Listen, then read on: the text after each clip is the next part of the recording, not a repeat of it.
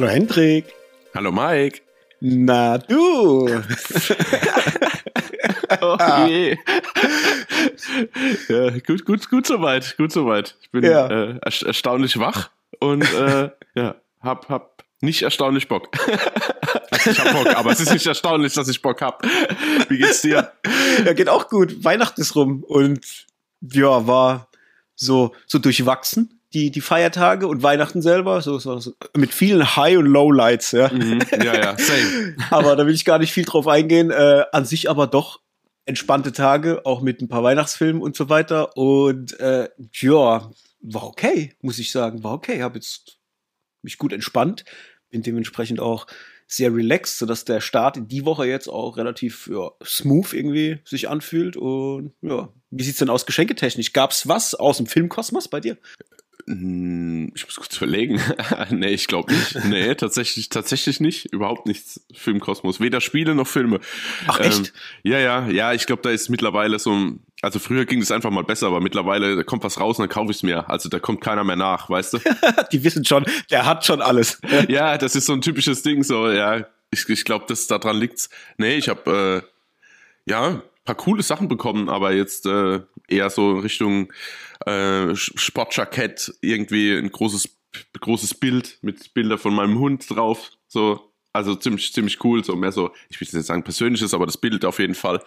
Und äh, ja. Ich stell mir gerade vor, kriegst so, so ein großes Ölgemälde, wo, wo du drauf sitzt wie auf so einem Thron, auf so einem Königsthron, halt so richtig übertrieben gemalt und dann sitzt so der Hund davor an der Leine. So, das wäre doch Ja, geil. aber das ist, ich, ich, das ist so lustig, dass du das jetzt sagst. So kurzer, kurz, kurzes, kurzer Reveal hier. Sowas hätte ich tatsächlich gern. Weil wir haben nämlich, ähm, wir sind ja gerade immer noch am Haus renovieren und da haben wir im Wohnzimmer, ähm, zwischen Esszimmer und Wohnzimmer, haben wir so einen großen Stuckrahmen an die Wand gemacht. Also nicht an die Decke, sondern Ja. an die Wand quasi. Mit so auch so Geschnörkels an, an den Ecken. Und da hätte ich gern so ein, da hätte ich gern so ein Bild drin, tatsächlich. Dachte ich mir schon mal, weißt du, so, so wie früher, so der Hund, der akkurat neben dran sitzt und dann, ja, ja.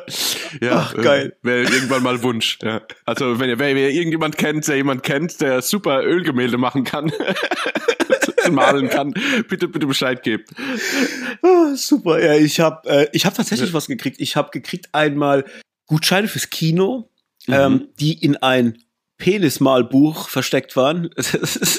In ein Penismalbuch. Ja. Stell dir vor, so ein, wie so ein Malbuch mit so Bilder zum Ausmalen, aber das sind halt alles so, ja, verschiedene Pimmel halt. Okay. da ist dann so ein Postbote-Pimmel drin und Lehrer, Was ist denn ein und Postbotenpimmel? Lehrerpimmel, ja quasi äh, Pimmel, die halt aussehen wie ein Postbote und so. Also stell dir Ach einfach so. Szenen aus dem Leben gegriffen, nur statt Menschen sind es halt alles Pimmel. Ja. Ja, okay, ich verstehe. Ich dachte, da gibt's so eine geheime, so, weißt du, so, so, so, dass es klar ist, wie ein Postbotenpimmel aussieht. So. Nee, nee. Okay. Ich zeig's dir, ich zeig's dir mal bei Gelegenheit. Ja, bitte. Auf jeden Fall musste ich sofort an Superbad denken, hier Jonah Hill, Mhm. weil er ja die ganze Zeit nur Pimmel malt und ich dachte mir, oh Gott, ist das geil. Also ich habe so gelacht, weil äh, sowas habe ich noch nie geschenkt gekriegt und von dem her, äh, ja, war ich amüsiert und da lag dann, lagen dann die Kinogutscheine drin Ja. und hab gekriegt ein Mediabook äh, zu Ex. Das Ah. Mediabook, was auch du hast, Ja, äh, ja. hier mit der ähm, Mia Goth auf dem Cover. Ja. Und da habe ich mich total gefreut, weil ich irgendwie das ganze Jahr schon dieses Mediabook so vor mir herschieb und es nie bestellt habe, aus keine Ahnung warum. Und dann habe ich es jetzt gekriegt und dachte mir, oh, wie cool, das gefällt mir jetzt richtig gut, weil der hat sich ja bei mir noch so richtig gemausert, der Film, so übers Jahr. Und ähm, jetzt freue ich mich, dass ich den hab. Also richtig cool. Äh, das Ja, das freut mich auch, weil ich, ich kenne ja das hin und her. ich sag, oh, kaufe ich Ja, mir das genau. jetzt, kaufe ich mir es nicht? Welches Cover nehme ich denn? Ja, genau. ich weiß. Das war's ja. Und dann kam noch das Steelbook raus, wo beide Cover links, hinten und vorne drauf sind. Ich, oh, Oh fuck, nein. was tun? Ne? Und ja, jetzt hat sich die, jetzt hat sich ja geklärt. Äh, jetzt hat einfach jemand anders entschieden für mich und das ist sehr gut, weil äh, das macht es deutlich einfacher. Mhm, manchmal ist das richtig gut, ja.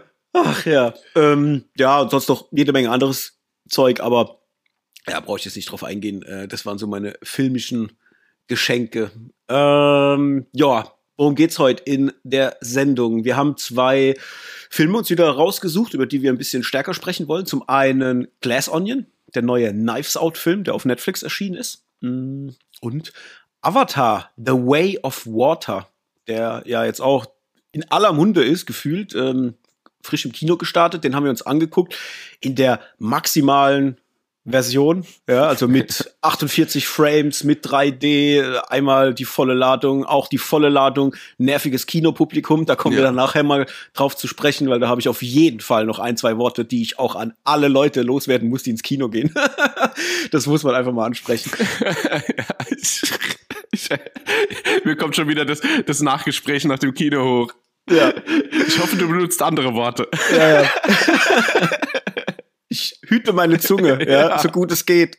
Ansonsten kommt so ein Piepsfilter drüber, dann ja, hört genau. ihr dann nachher die ganze Zeit nur Piep, Piep, Piep, ja.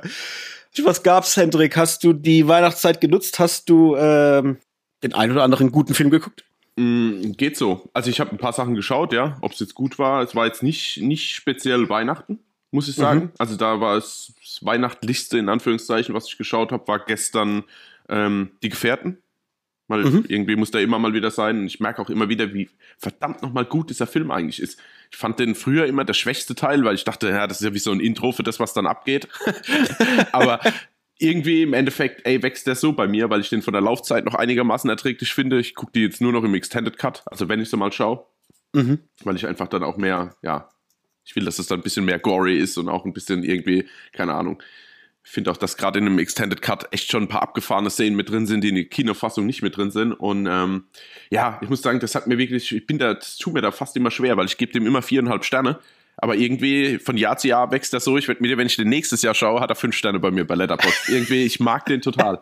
Also der, der, nicht, dass ich ihn schon mal nicht so mochte, aber es ist einfach irgendwie, der wächst und wächst und wächst. Mhm. Ähm, und dann ein ganz schneller Abriss. Ich habe Harry und Meghan fertig geschaut auf Netflix. Ähm, ah ja, das habe ich gesehen. Fünf oder du sechs hast, Folgen, was ja, das ja. jetzt waren.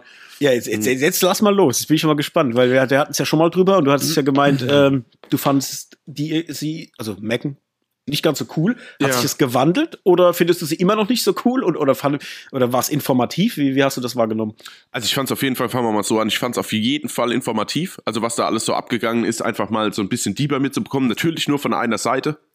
Also mhm. zumindest die anderen O-Töne oder Interview sind ja alle auf denen ihrer Seite. Also es gibt ja eigentlich keiner, der, der quasi gefragt wird und was dagegen sagt in dieser Dokumentation. Ja, ja. Da müß, das müssen wir ja gleich mal von vornherein schon mal festhalten. Ähm, und also dieser Detailreichtum und was da so alles passiert sein soll, sage ich jetzt mal, finde ich schon sehr, sehr interessant. Ich bin eigentlich gar nicht so der Monarchie-Sacker, also dass ich das jetzt irgendwie total cool finde und muss mir sämtliche Hochzeiten anschauen oder irgendwie die Beerdigungen und alles drum und dran. Hm, eigentlich nicht. Aber das Thema hat mich irgendwie damals schon ein bisschen angefixt. Also dadurch, dass ich halt Suits geschaut habe und dann fand ich sie eigentlich ganz cool und dann kam die da dazu und dann hast, ist es ja quasi irgendwie nur eskaliert, eskaliert, eskaliert, so von, von, von mhm. Anfang bis Ende. Also bis sie jetzt sich ja komplett mehr oder weniger zurückgezogen haben. Und ähm, ja, ich war ja immer ein bisschen der Meinung, das hatte ich ja schon, glaube ich, im Podcast letzte Woche oder vor zwei Wochen gesagt, dass ich äh, ihr da relativ viel, ohne dass ich da natürlich Bescheid weiß oder mit drin stecke, aber gefühlt war sie die Schuldige, so, auch aus meiner Sicht. Und ja, ich bin mir jetzt nicht sicher, um jetzt mal auf die Doku zurückzukommen. Also ich finde sie beide sehr sympathisch, muss ich sagen, wie sie da sitzen und, und auch die Videos, die da gedreht wurden. Dann denke ich mir zwar auch immer, na, okay, wer dreht eigentlich dann dauernd so welche Videos, die man jetzt so passend in so eine Dokumentation reinschneiden kann? Ja. Habe ich auch schon gedacht, okay, einfach so, so wichtige Ereignisse, die man jetzt irgendwie wieder auf, also die man jetzt rausholt, aber damals schon filmisch festgehalten hat. Ja, das ist bei mir immer schon ein bisschen so, na, okay. Ja, man merkt halt, dass da war schon einiges forciert. Also die wussten natürlich bestimmt, ja, wir machen diese Doku, das ist wer weiß, wie lange die das auch schon wissen ja. Ja, und haben natürlich wahrscheinlich auch darauf hingearbeitet. Ja, klar, aber das ja. war halt schon, ich weiß nicht. Und dann finde ich es halt immer, das ist halt bei jeder Doku, sobald da jemand vor der Kamera sitzt, erzählt er mir gefühlt nicht die Wahrheit. Also es ist immer so, ich habe da irgendwie ein Problem, wenn Menschen vor der Kamera sind, sind ist es halt nicht der Mensch. Mhm. Egal. Auf jeden Fall, also es hat sich ein bisschen abgeschwächt. Ich glaube, die hat wirklich, wirklich auch viele gute Seiten. Nur fand ich halt, dass in der Dokumentation halt die Sachen, die mich jetzt mal interessiert hätten, halt nicht mal ein bisschen angesprochen wurden. Also Sachen wie, dass jetzt irgendwie, keine Ahnung, sechs oder sieben äh, Angestellte, langjährige Angestellte vom Palast gekündigt haben, weil sie sagen, sie ertragen es halt nicht mehr mit ihr. Mhm. Ähm, also ich meine, das wurde natürlich auch nur durch die Presse geschleudert, keine Ahnung, ob das stimmt oder nicht, aber das waren zum Beispiel so Themen, da wurde überhaupt nicht dran gegangen. Also es ja. ging immer nur um Sachen, wo sie quasi mehr oder weniger, ähm, also so größere Dinge halt. Aber ich fand halt diese Summe der Dinge, diese Kleinigkeiten, diese Nicklichkeiten, die laut Presse am Anfang auf jeden Fall da waren, ähm, die wurden halt nicht gesprochen oder angesprochen. Mhm. Ja. Und da war ich, dachte ich mir dann auch, okay, da drückt man sich jetzt schön durch und schaut irgendwie die, die, die schönen Sachen raus, die man auch schön gegenargumentieren kann. Also ich fand es auf der einen Seite interessant, ich fand es auch schön zu schauen. War äh, unterhaltsam gemacht, sagen wir es mal so. Aber ich bin immer noch hin und her gerissen. Also der, der Hass ist geschmälert, sagen wir es mal so. aber aber ab, abnehmen tue ich hier trotzdem nicht alles. Ja, ja. Okay. Ja. Also es war echt okay und ich glaube für Leute, die das interessiert, die sollten sich das auf jeden Fall mal reinziehen, weil das ist schon wirklich unterhaltsam gemacht und die zwei ja auch gerade Harry ist ja schon wirklich eigentlich sehr sympathisch. So auch mhm. wenn seine Geschichte ein bisschen erzählt wird, wie er damals im, im ähm, quasi keine Ahnung für die Armee da die Ausbildung gemacht hat, Hubschrauber geflogen ist und keine Ahnung, so gewisse Sachen, wenn er dann in Afrika unterwegs ist und ich, ich nehme dem, also irgendwie ist das Gefühl der normalste von den ganzen ähm, Königskindern und, und, und, und Königinnen und allem drum und dran, also dem ganzen Clan. Ich finde, das ist mhm. immer so ein bisschen so einer, der irgendwie immer schon gefühlt schon immer so ausbrechen wollte. Und was mich tatsächlich ein bisschen erwischt hat, aber da bin ich jetzt auch schon still zu dem Thema, ist, ähm, die haben ja quasi das ganze Thema Diana nochmal aufgerollt und den ja. Vergleich gezogen zwischen Megan und ihr, dass da quasi dasselbe passiert ist, also diese Übermacht an Paparazzi, die sie quasi mehr oder weniger erschlagen haben und was dann die Leute auch wirklich mental krank gemacht hat. Und ja, wie man dann einfach diesen ganzen Ablauf mit äh, Princess Diana nochmal sieht, also wie sie quasi im Palast angenommen wurde, und dann die, die Trennung und das zwischendrin aber dann mit den Kindern und so einem Skiurlaub, wo sie dann wirklich selbst zu so einem Paparazzi gestapft ist und hat gesagt, ey, es reicht jetzt. Mhm. Und also das ist schon krass zu sehen, muss ich sagen. Das, das macht mir auch weh. Ich meine, klar, auf der einen Seite weiß man, wo man quasi reinheiratet, sozusagen. Also, dass es nicht ruhiger wird, ist klar. Aber auf der anderen Seite ist es schon arg, was so Presse mit einem machen kann. Ja, zumal sie ja dann gerade in dem Moment, wo sie auf die Presse dazu kam und gesagt hat, hey, ich bin hier im Urlaub mit meinen Kindern, ja. äh, lasst uns mal bitte einfach mal sein. Ja, das ist halt krass, wie gefasst und wie normal menschlich sie die halt diese, diesen Dialog sucht. Ja. ja. Und wie man halt im Gegenzug halt einfach die Presse oder die Paparazzi-Leute halt sieht und wie wie ekelhaft die halt zum Teil auch sind. Also ja. das ist, ich finde es krass. Meine, klar, ich verstehe, da geht's um, um, um Geld, um nichts anderes klar, als Kohle. Jedes Foto ja. halt, ja. Und man weiß das, glaube ich, auch, wenn man im Rampenlicht steht äh, oder gerade je nachdem, in welcher äh, Position man ist im mhm. Rampenlicht, äh, dass es halt immer stärker und krasser wird. Aber ja, es ist schon verrückt. Ich glaube, das kann mit dir schon sehr, sehr viel machen, mental und dich auch sehr stark kaputt machen in irgendeiner ja. Form. Mm, und da gebe ich dir recht, das fand ich auch. Also gerade diese Rückblicke mit Diana äh, fand ich auch. Ähm, ja, emotional, äh, das sind schon so, so Ankerpunkte, wo mhm, dich das, wo dich das ranholt. Ne? Ja. Und gerade wenn ich mir überlege, er dann, dass er sagt, äh, er entzieht sich diesem ganzen Thema, indem er jetzt halt einfach alles ablegt an, an äh, royalen Pflichten und, und aus, aussteigt aus dem Verein. Das finde ich halt von der Idee her schon sehr krass, weil ich mir denke, was man damit halt alles auch aufgibt. Ne? Also äh, klar, vieles Negatives, aber halt auch vieles Positives. Ja. Ich meine, das ist ja jetzt nicht so, also, weißt du, so, ich sag, ich sag mal, dein Leben ist ja einigermaßen safe, wenn du in diesen, in diesen äh, ja, Monarchie-Gebilden da drinnen bist. Also letztendlich ist ja eigentlich klar, hey, das, mir wird's niemals wahrscheinlich scheiße gehen, so in irgendeiner Form, weil mhm. bei mir ist alles gesichert. Ja. Und dann hast du halt im Gegenzug dann dieses, äh, ja, was sie halt tun müssen, wie sie sich verhalten müssen und wie es dich vielleicht als Mensch halt einfach auch in so einen Frame reindrückt, den du vielleicht gar nicht sein willst. Und das, ja, da sind viele Ideen drin, die ich sehr, sehr spannend finde und fand es deswegen auch sehr äh, interessant, mir das anzugucken. Auch wenn ich sag, was du auch schon gesagt hast, wer weiß, was alles exakt stimmt, weil letztendlich sorgen sie ja auch dafür, wie sie wahrgenommen werden wollen ja, genau. nach außen. Das ist genau. Ja. Ja, gab's noch was? Ja, ich habe noch reingeschaut in, ich muss kurz gerade mal schon schauen. Chip und Chap habe ich einen Rewatch gemacht gerade. Am 25. da hatte ich nochmal Lust drauf, was auch dann für gewisse Jahresabschluss Charts gesorgt hat. und dann habe ich mal auf, auf ähm, Empfehlung von einem Kollegen, ich sage jetzt besser keinen Namen, äh, in The Recruit reingeschaut. So eine Netflix-Serie mit so einem ähm, CIA-Anwalt oder FBI-Anwalt. Das ist das ganz Neue jetzt, ne? Was ja, da rauskam. Ja, genau, äh, genau. Und das hat er schon irgendwie durchgebinged gehabt und hat gemeint, ah, das soll ich mir reinziehen, das ist genau mein Humor und super, super und hat überhaupt nicht mehr aufgehört zu sprechen. Da dachte ich, naja, okay, wer so über Zwerg über irgendein Thema spricht, dann muss ich wenigstens mal eine Chance geben und puh. Ja, ist nicht mein Fall. ist, bin ich ehrlich. Also es war, weil, ja, ziemlich, ziemlich überdreht und ziemlich, also so, so ganz weit weg von allem irgendwie annähernd realistischem Szenario, was CIA oder FBI oder was auch immer angeht. Also mhm. das ist ja dann quasi so eine, so eine Rechtsabteilung, der soll dann in so einem Fall ermitteln und fliegt dann direkt mal irgendwie nach Jemen oder so und, und also das ist alles, es ist auf der einen Seite ist es total quatschig von den Unterhaltungen, auch lustig gewollt, so, aber ja, ich weiß nicht. Also das ist, ist alles unglaubwürdig. Also wenn ich mir das reinziehe, also das war, ich, mir fehlt jetzt auch leider ein Vergleich. Ich habe sowas in der Art, glaube ich, auch schon lange nicht mehr gesehen. Maximal kennst du dieses Scorpion? Da hat, glaube ich, der Thorsten schon mal drüber gesprochen. Mit diesem nee. äh, totalen Brain, da, der, dieser eine Typ, der immer quasi so eine Art, ich will nicht sagen Sherlock Holmes der Neuzeit ist, aber den gab's wirklich, ich habe jetzt den Namen leider vergessen. Da gibt's auch eine, so eine Serie und der hat halt auch so ein Team um sich rum und ja, also also mir hat's überhaupt nicht gefallen. Kannst jetzt auch schwer, schwer beschreiben, was, an was es alles lag. Also ich mochte die Hauptfigur nicht unbedingt, weil das so ein aufgeblasener Bubi ist, aber so aufgeblasen im Sinn von so körperlich irgendwie, es, ist, es, es sieht irgendwie total komisch aus, als hätte er jetzt ein bisschen trainiert, dass er irgendwie in der Serie irgendwie reinpasst.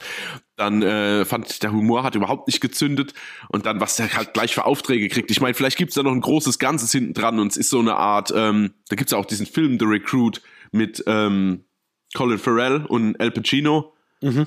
der ja auch so relativ seicht anfängt und dann so ein, zwei Twists noch zum Schluss hat.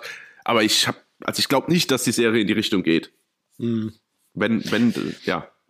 Ja, da bin ich aber froh, dass du es geguckt hast, weil ich habe das auch gesehen, dass es das neu raus ist und ja. dachte mir, ah, gucke ich da jetzt rein oder gucke ich da nicht rein? Aber ja, gefühlt war es so, mh, hm, keine Ahnung. Und ja, wenn du das jetzt gemacht hast und machst, sagst, mach's, mach's auch ne? nicht. Das ist ja. echt. Äh, Das ist, also, ohne dass ich da irgendjemand zu nahe treten will, weil ich kann mir schon vorstellen, ich bin ja auch so ein Typ, ich gucke ja auch Castle zum Beispiel, ja, was ja, ja jetzt auch, der Hubs geschaut damals, was ja jetzt auch nicht der große Wurf ist, so, ja. Also ich finde es cool, wenn man da drin seine Serie gefunden hat, aber zu dir persönlich, Mike, würde ich sagen, schaust dir nicht an, das ist zu belanglos. Verstehst du? Ja. So. Und das meine ich nicht despektierlich irgendjemand gegenüber, der das cool findet, weil, wie gesagt, ich ja. habe auch so meine Guilty Pleasures und das, äh, ja, aber ich weiß, wir kennen uns lang genug, das ist nichts für dich.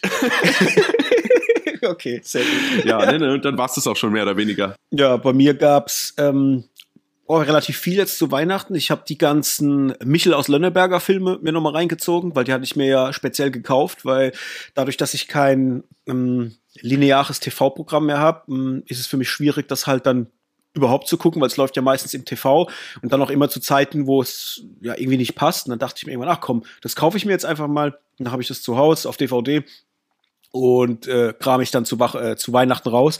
Habe ich jetzt auch gemacht, frisch aufgepackt dann zu Weihnachten und dann halt wirklich dann am ersten Weihnachtsfeiertag angefangen, die Filme zu gucken und die waren, ja, da brauche ich gar nicht so viel drüber äh, erzählen, die waren natürlich wie immer großartig. Ich liebe die halt unheimlich, weil es für mich eine maximale Kindheitserinnerung ist. Also es ist so schön, sich diese Filme anzugucken, weil es halt auch so herzlich ist und so um so ganz einfache lebensnahe Themen halt geht und halt er, der halt anstellt, beziehungsweise eigentlich ist er ja gar nicht so der Ansteller, eigentlich ist er ja eher nur ein super neugieriger Junge, mhm. der aber aufgrund dessen, dass er so neugierig ist, halt Dinge macht, die in seiner Kinderwelt als normal rüberkommen, aber bei den Erwachsenen sieht's halt aus, als würde er die ganze Zeit nur Scheiße bauen.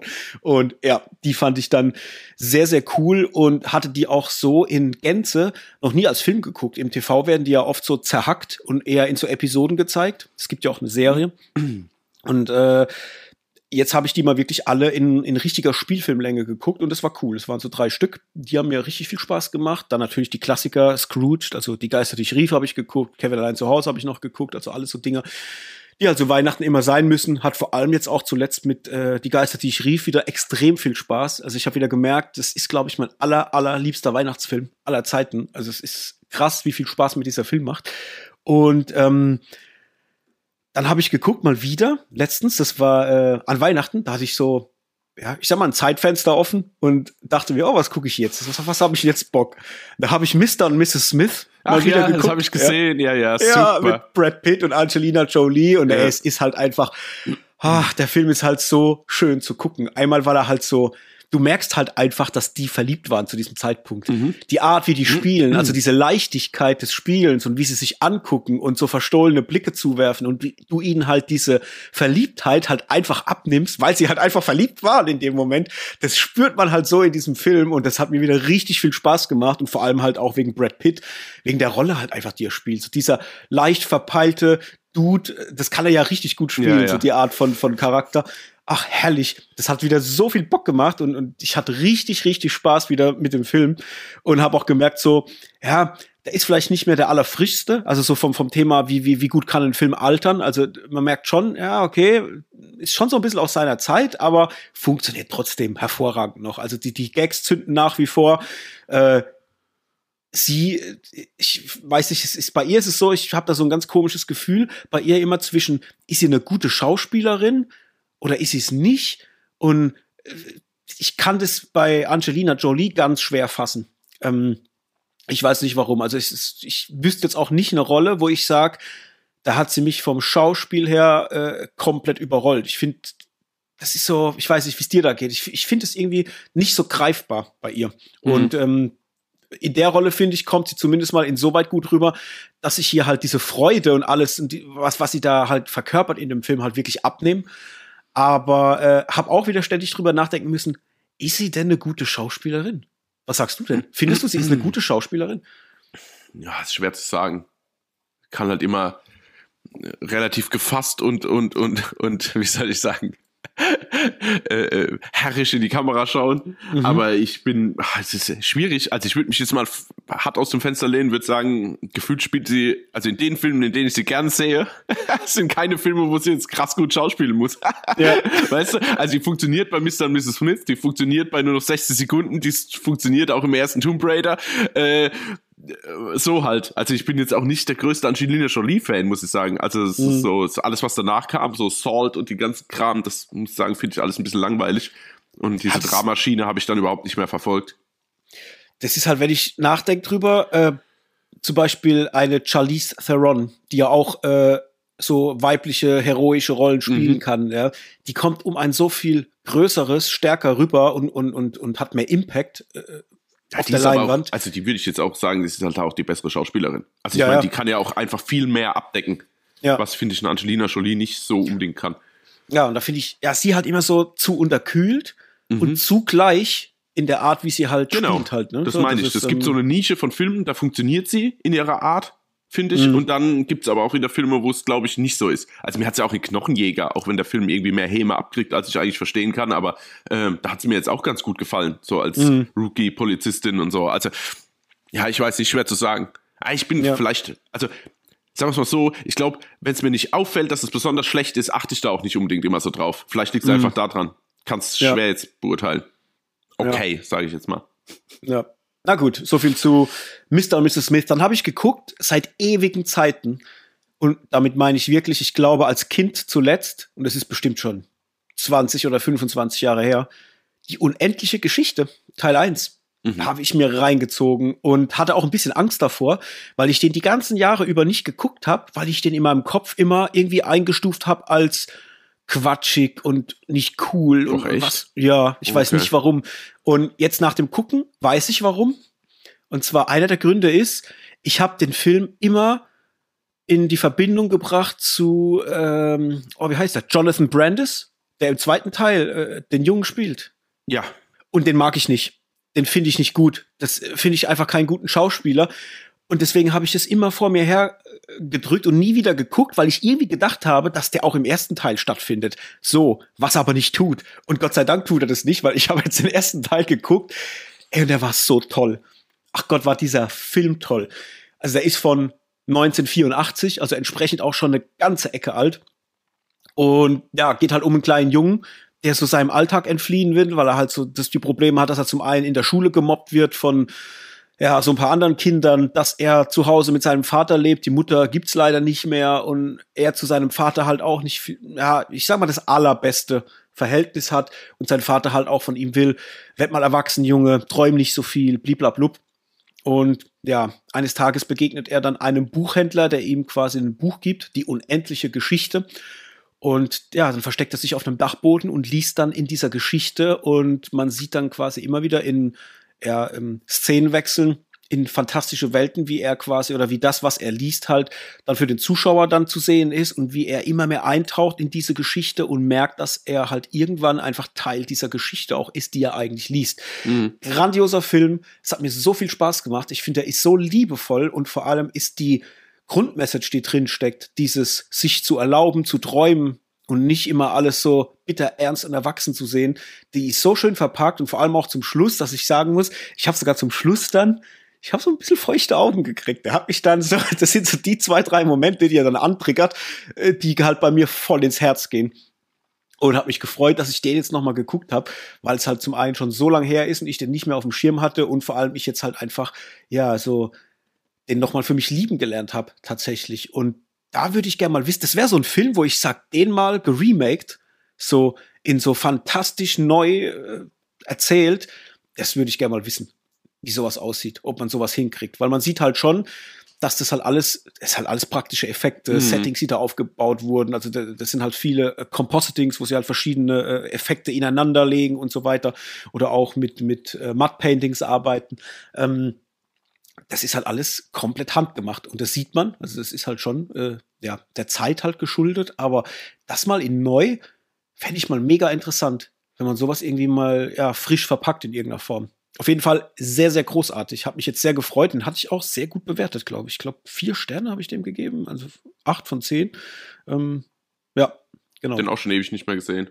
Da immer nur diese dramatische Pferdeszene im Kopf. Oh ja. Das ist so hängen geblieben und das ist so, oh, so als Kind ist das ja der, der, der, der Stimmungskiller schlechthin, ey.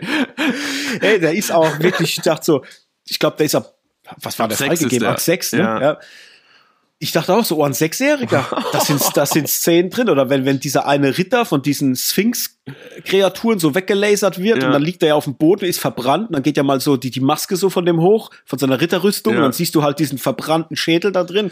Da dachte ich auch so, okay, die Kids in den 80ern, das waren ja. richtig harte war Motherfucker. Ja? Buckelharte Kalle damals, ja.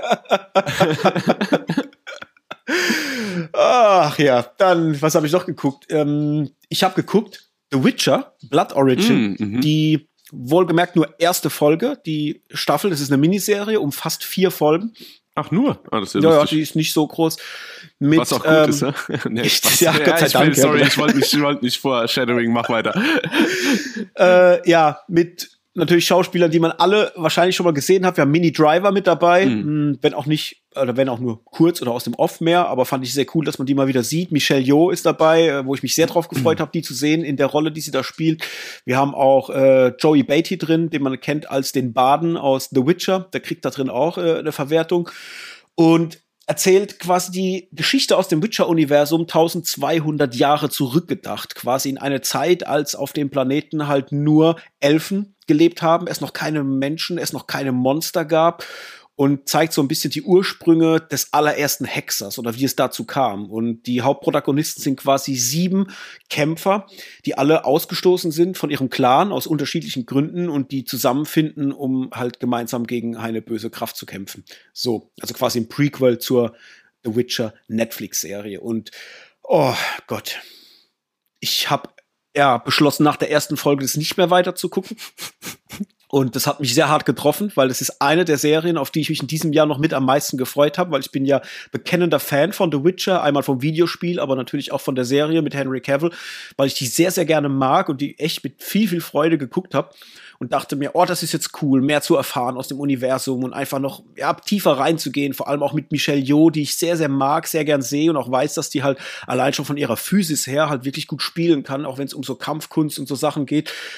Jo, dann habe ich die Folge angeguckt und ach, es sieht halt alles so glatt aus. Es ist alles so glatt geleckt. Dann ist das CGI halt richtig scheiße zum Teil. Also es sieht wirklich schlecht aus, gerade wenn es um so Sachen geht wie den Horizont, der in irgendwelche speziellen Farben getränkt ist und so Sachen. Das sieht ganz, ganz mies aus. Die Charaktere sind unglaubwürdig. Das beginnt halt schon, wenn man äh, die ersten Charaktere sieht, es losgeht und die halt so geschminkt sind mit Lippenstift und so Sachen. Und ich mir denke, ey, ihr seid in der Fantasy-Welt. Warum sehen die so geleckt aus? Also da habe ich überhaupt gar keinen Bock drauf. Dann benutzen die halt auch so Worte äh, wie Fuck und, und Wichser und, und bla bla bla, wo ich mir denke, hä? es ist doch gerade eine Fantasy-Welt in einer Zeit, in der sich die Leute so, ich möchte mal behaupten, gepflegter ausgedrückt haben, vielleicht, äh, wie es in der jetzigen aktuellen Zeit ist.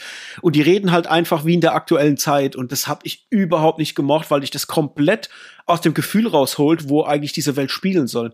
Das heißt, du hast Dialoge, die meiner Meinung nach nicht passen. Du hast glatt gebügelte Charaktere, denen du nicht glaubst, dass die in so einer Welt leben und dann sieht's halt obendrein noch scheiße aus. Und die Story war halt jetzt gerade für die erste Folge halt ja langweilig einfach erzählt. Also so völlig belanglos und das hat mir so wenig Bock gemacht, dass ich gesagt habe, nö, auch wenn es nur vier Folgen sind, das gucke ich mir nicht an. Da habe ich gar keinen Bock drauf. Also mhm. da äh, bin ich raus. Möchte ich nicht.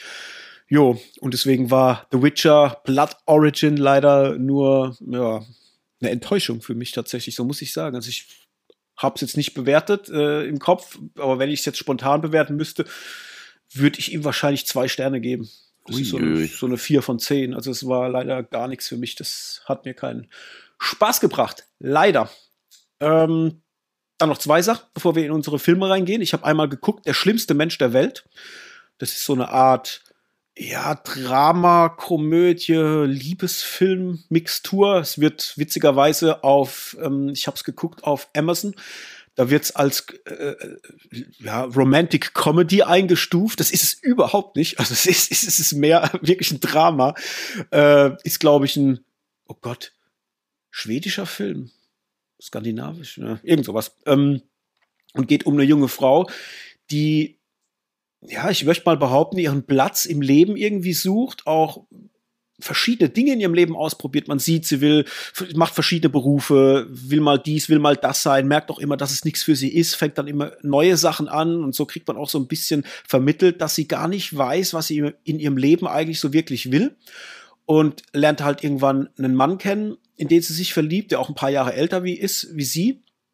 Und er eher grundsätzlich schon sagt, hey, pass auf, wir sollten kein Paar werden, weil ich bin älter wie du und bis du dich irgendwie im Leben mal gefunden hast und weißt, was du eigentlich willst, bin ich vielleicht schon so weit, dass ich halt Kinder will und so weiter und vielleicht willst du dann nicht mehr das, was wir sind und deswegen lass uns besser kein Paar werden. Ja, was passiert? Sie werden natürlich trotzdem ein Paar. Und irgendwann kommt es dann an den Punkt, wo sie halt einfach in ihrem Leben äh, ja den Punkt erreicht, wo sie merkt, was will ich eigentlich? Wer will ich eigentlich sein? Und ist das das, was, ja, womit ich glücklich bin? Und somit siehst du halt quasi einfach verschiedene Stationen in ihrem Leben und wie sie quasi auch Dinge, die sie entstehen lässt, wie Beziehungen, Jobs und so weiter, immer wieder kaputt macht aufgrund ihrer eigenen Wünsche und Begierden und dass sie, ich will jetzt nicht sagen, dass sie sich selber im Weg damit steht, weil letztendlich folgt sie ja nur ihrem eigenen Glück oder ihrem eigenen Gefühl von Wunsch, äh, von Wunsch, was sie hat für ihr Leben. Aber damit macht sie halt alles in ihrem Leben um sich herum irgendwie immer kaputt gefühlt. Und das war, ja, das war ein ganz komischer Film. Ich wusste nicht, wie ich den einordnen soll, weil irgendwie habe ich das gemocht, dass man das sieht, wie so eine Episode von, von einer Frau, die halt einfach durchs Leben geht und halt einfach versucht, ihren Weg zu finden und daraufhin halt einfach Dinge um sie herum passieren ich will mal sagen, sie, sie lässt viel verbrannte Erde zurück. äh, aber irgendwie sorgt es ja auch dafür, dass sie dahin kommt, dass sie irgendwann damit glücklich ist oder dass sie überhaupt ein glückliches Leben findet für sich. Und das Krasse war halt, dass das so aus dem Leben gegriffen war. Und gerade wenn man vielleicht sich in vielen Situationen wiederfindet, was bei mir tatsächlich der Fall war, also ich konnte vieles nachvollziehen oder vieles auch nachfühlen, weil ich auch schon mal an gewissen Stationen war, äh, die mir passiert sind, wie es auch Personen im Film passieren und es war sehr, sehr nachfühlbar. Aber auch dann so, dass ich gedacht habe, oh krass, die Hauptdarstellerin ist jetzt nicht eine Sympathieträgerin. Also der Film war zu Ende und ich dachte mir, oh, ich finde sie gerade gar nicht so cool. Also es ist eher, dass es zum Filmtitel passt, der schlimmste Mensch der Welt, weil die war schon, ja, die ja. war schon krass, so in dem, was passiert ist. Aber alles sehr realistisch. Und deswegen habe ich mich zum einen gefreut, dass es ähm, mal so ein Film war, der dir wieder wirklich äh, so ganz realistische Geschichten erzählt, aus dem Leben gegriffen. Aber ob das jetzt wirklich so richtig cool war, weiß ich auch nicht. Ich habe ihn, glaube ich, bewertet mit drei von zehn, äh, also sechs von, nee, Quatsch, drei von fünf, sechs von zehn, so rum. ähm, war okay und ich würde sagen, wenn man auf ja, so ein bisschen arthausigere Filme steht, dann ist es definitiv ein Film, den man sich angucken kann. Der hat ja auch eine, eine Oscar-Nominierung gekriegt als bester fremdsprachiger Film und äh, wurde auch sehr gehypt, hat auch viel gute Kritiken gekriegt, aber man muss, glaube ich, die Art von Film mögen. Sonst ist es, glaube ich, schwierig, das irgendwie alles nachzuerfassen. Weil gerade wenn man vielleicht selber schon mal im Leben gestruggelt hat mit so Themen wie verlassen werden, fremdgehen, äh, angelogen werden und so Sachen, das sind halt alles so Triggerpunkte, die in dem Film drinne stecken. Ähm, die dich dann vielleicht auch entsprechend dann mit einem Gefühl zurücklassen. Und das so war es bei mir dann, so dass ich sage, ja, ich fand den Film okay, aber so vieles in dem Film, was passiert ist, hat mir nicht gefallen, weil ich das selber schon erlebt habe, dass ich nicht diese maximale Bewertung irgendwie geben konnte, wie es viele andere Kritiker irgendwie machen. Und ja, von dem her blieb er dann so bei mir zurück. Der schlimmste Mensch der Welt. Mhm. So. Und dann habe ich noch geguckt auf eine Empfehlung von dir. Was könnte das sein? Ja, tausend Sachen, du schaust ja nie immer. nie, nie das, was ich dir jetzt sage, du sollst was? Nee, das ist doch Spaß. eher umgekehrt, ja? Ja, das stimmt, das ist eher umgekehrt, da hast du, da hast du völlig recht. Ich muss mir unbedingt jetzt fürs neue Jahr, werde ich eine Liste anfangen. Ich werde mir aufschreiben, welche Filme habe ich Hendrik empfohlen, damit ich am Ende vom Jahr gucken kann, äh, welche hat er denn davon geschaut. Ja? Das, ich habe mhm. irgendwie das Gefühl, das ist eine, eine schwierige Gewichtung. Ja, ja. ein bisschen, bisschen eine filmische Einbahnstraße hier, ja. ja, also es war ja, es war nicht wirklich, also fairerweise, du hattest, du hast ihn selber noch nicht gesehen. Es war mehr ein Hinweis, dass der Film existiert, als eine direkte Empfehlung. The Fallout mit Jenna Ortega. Ach so, ja. Habe ich geguckt. Oder mhm. The Life After, also der hat zwei Namen. Der Originaltitel ist Beide The Fallout. Und ja, genau. Und The Life After, so ist er, glaube ich, in Deutschland dann äh, ja, veröffentlicht worden. Und da geht's quasi um eine Highschool-Schülerin, äh, gespielt von Jenna Ortega, die ja Teil einer Schultragödie ist und man kriegt zu sehen als Zuschauer, wie ihr Leben quasi nach dieser Tragödie weiterläuft und wie sie halt auch mit den Folgen oder emotionalen Folgen vor allem zu strugglen hat und wie das ihr Leben, ihre Beziehungen zu ihrer Familie, zu ihren Freunden und ihre gesamte Sicht eigentlich auf die Welt verändert und wie sie versucht halt irgendwie wieder Fuß zu fassen im Leben. Und den fand ich richtig gut, muss ich sagen. Das war ein krasser Film, weil ich muss sagen, ich bin jetzt nicht der aller, allergrößte Fan, wenn es um Filme geht, die ja so ähm, Amokläufe, Massaker und so Zeug irgendwie abbilden. Das ist was, was mich immer sehr hart trifft, irgendwie emotional. Äh, ich finde es unfassbar schlimm, dass sowas überhaupt existiert und Menschen sowas tun und äh, das ja nimmt mich dann immer sehr stark mit. Deswegen sind es Filme, die ich dann eher gerne mal vor mir herschiebe, weil ich sowas dann ja irgendwie so in meiner kleinen emotionalen Bubble nicht haben will. Ja. Mhm. Und deswegen dachte ich mir aber, komm, ey, Jenna Ortega ist dabei, die gucke ich so gern. Die hat dieses Jahr so tolle Sachen gemacht, die ich gesehen habe. Und der Film ist jetzt von 2021. Und der war, wo habe ich ihn denn geguckt? Ich weiß gar nicht mehr, wo ich den geguckt habe. RTL Plus. Ich, äh, äh, genau, RTL Plus, eben fällt es mir wieder ein, ja. weil ich ja da noch dieses äh, Abo for free habe, was den äh, Ende des Monats ausläuft. Da dachte ich, komm, das machen wir jetzt, The Fallout. Ja, und der war tatsächlich richtig gut. Es ist ein Film, der re relativ ruhig ist. Also der läuft wirklich so vor sich hin. Man sieht diese, äh, diese einzelnen Charaktere, natürlich äh, allen voran Jenna Ortega und eine ihrer Freundinnen, mit der sie sich dann annähert, ähm, gespielt von Matty Ziegler. Die kennt man aus Musikvideos von Sia. Da hat die sehr oft mitgespielt, weil sie auch Tänzerin ist.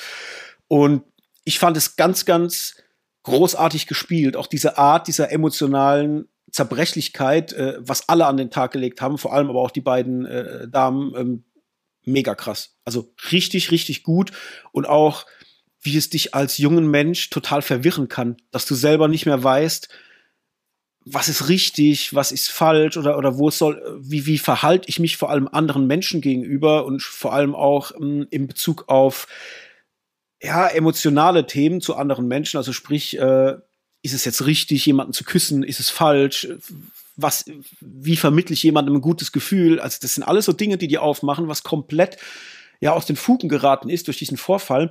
Das fand ich irgendwie großartig, das zu gucken. Und vor allem fand ich es cool, weil der Film jetzt nicht so ein riesengroßes Fass aufmacht, von wegen, ähm, ihr geht's schlecht und was tut sie, und damit es ihr nachher wieder gut geht. Also es ist jetzt auch nicht so, dass es zwingend alles auf ein Happy End hinausläuft, sondern einfach mal, ja, wie so ein Slice of Life, dass du einfach siehst, wie es den Personen geht und was sie miteinander tun, damit es ihnen wieder in irgendeiner Form besser geht oder sie irgendwie wieder was fühlen wollen, was positiv besetzt ist und nicht nur negativ und immer in dieser Trauer oder um immer nur in dieser Trauer zu stecken. Fand ich cool. The Fallout ähm, habe ich sieben von zehn Punkte gegeben, also dreieinhalb mhm. von fünf und fand ich eine tolle Kiste. War wirklich so einer, dass ich sage, hey, den würde ich auch auf jeden Fall weiterempfehlen. Ähm, von dem her auf jeden Fall gucken, wenn ihr RTL Plus habt, ob es sich jetzt lohnt, um extra RTL Plus ähm, ein Abo abzuschließen. Mm, vielleicht, wenn ihr noch die Peacemaker-Serie gucken wollt. die gibt's auch auf RTL Plus, da könnt ihr beides machen. ähm, dann wahrscheinlich ja. Ähm, aber auf jeden Fall für dich, also du hast, glaube ich, auch, hast es, du hast RTL Plus noch. Ja, ne? ja, nur die Problematik mit, äh, wie bekomme ich es auf den Fernseher, weil diese Ach, stimmt, App ja bei mir noch nicht funktioniert. Und ähm, ja, oder beziehungsweise nicht downloadbar ist. Jetzt muss mhm. ich mal schauen, halt irgendwie Laptop wieder neben dran anschließen mit HDMI-Kabel. Aber wenn ich dann mal auf der Couch liege und will dann spontan was schauen, ist das halt immer, äh, naja. Ich verstehe. Es kostet Überwindung. Jo, The Fallout. Gut. Dann haben wir es doch. Ah, Hendrik. Ja. Es wird Zeit für unsere Filmbesprechung. Mhm. Fangen wir an mit Glass Onion. Ja, können wir gern. Glass Onion, frisch gestartet auf Netflix, der neueste Film aus dem Knives Out Universum oder wie er auch betitelt wird, Glass Onion, a Knives Out Mystery. Da Netflix immer sehr, sehr verhalten ist mit seinen Inhaltsangaben, versuche ich das mal aus dem Kopf zu machen. Da bin ich ja Profi ich drin. Ich wollte gerade sagen, das ist doch dein Metier. ja. Aber ich finde es gut, dass ich es immer wieder versuche, weil ja. ich, so kann ich nur besser werden. Nur so lernt man, richtig. ja, worum geht's in Glass Onion? Es geht im Grunde um Miles Bronn, ein Tech-Millionär, Milliardär, ein sehr, sehr wohlhabender Mensch, der verschiedene Personen aus, ähm, ja, aus dem öffentlichen Interesse einlädt auf seine Insel in Griechenland. Er schickt quasi so mysteriöse Boxen rum mit einem Rätsel, die es zu lösen gilt ähm, oder dass es zu lösen gilt, um ja, die Leute dazu zu bringen, auf seine Insel zu kommen, da er für alle diese Menschen, die da erscheinen werden, ein Krimi-Dinner geplant hat. Und witzigerweise ist zu diesem Krimi-Dinner auch Benoit Plonk eingeladen, den man ja kennt schon aufs, äh, aus dem ersten Teil von Knives Out.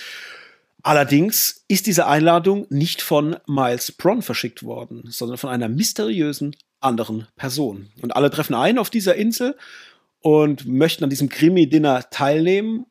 Die Person, die er da einlädt, das sind alles Menschen aus seinem Umfeld, also quasi alles Bekannte und Freunde ja. von ihm selbst. So. Gut. Glass Onion. Ähm, ich fange mal an mit ein paar Worten. Ähm, ich habe mich sehr gefreut auf den Film, weil ich habe den ersten Teil, Knives Out, sehr, sehr gemocht. Der hat mir richtig viel Spaß gemacht damals und habe mich gefreut, einfach mehr zu erfahren aus diesem Universum, beziehungsweise halt einfach Daniel Craig zu sehen, wie er diesen Charakter wieder spielt, weil er mir halt im ersten Teil schon unfassbar viel Spaß gemacht hat. Und somit habe ich mich gefreut auf Glass Onion und war auch unterhalten von dem Film. Ich finde, dass vor allem auch Edward Norton sehr cool gespielt hat, den man ja schon gefühlt ewig nicht mehr gesehen hat. Also ich weiß nicht, wie lang ich den schon nicht mehr auf dem Zettel hatte in irgendeinem Film. Mm. Deswegen fand ich es sehr, sehr toll, ihm da auch zuzugucken und habe mir auch gewünscht, dass er nicht so schnell aus dem Film irgendwie ausscheidet. Und ein kleiner äh, Softspoiler vorneweg. mein Wunsch wurde erhört, also er blieb länger auf der Mattscheibe.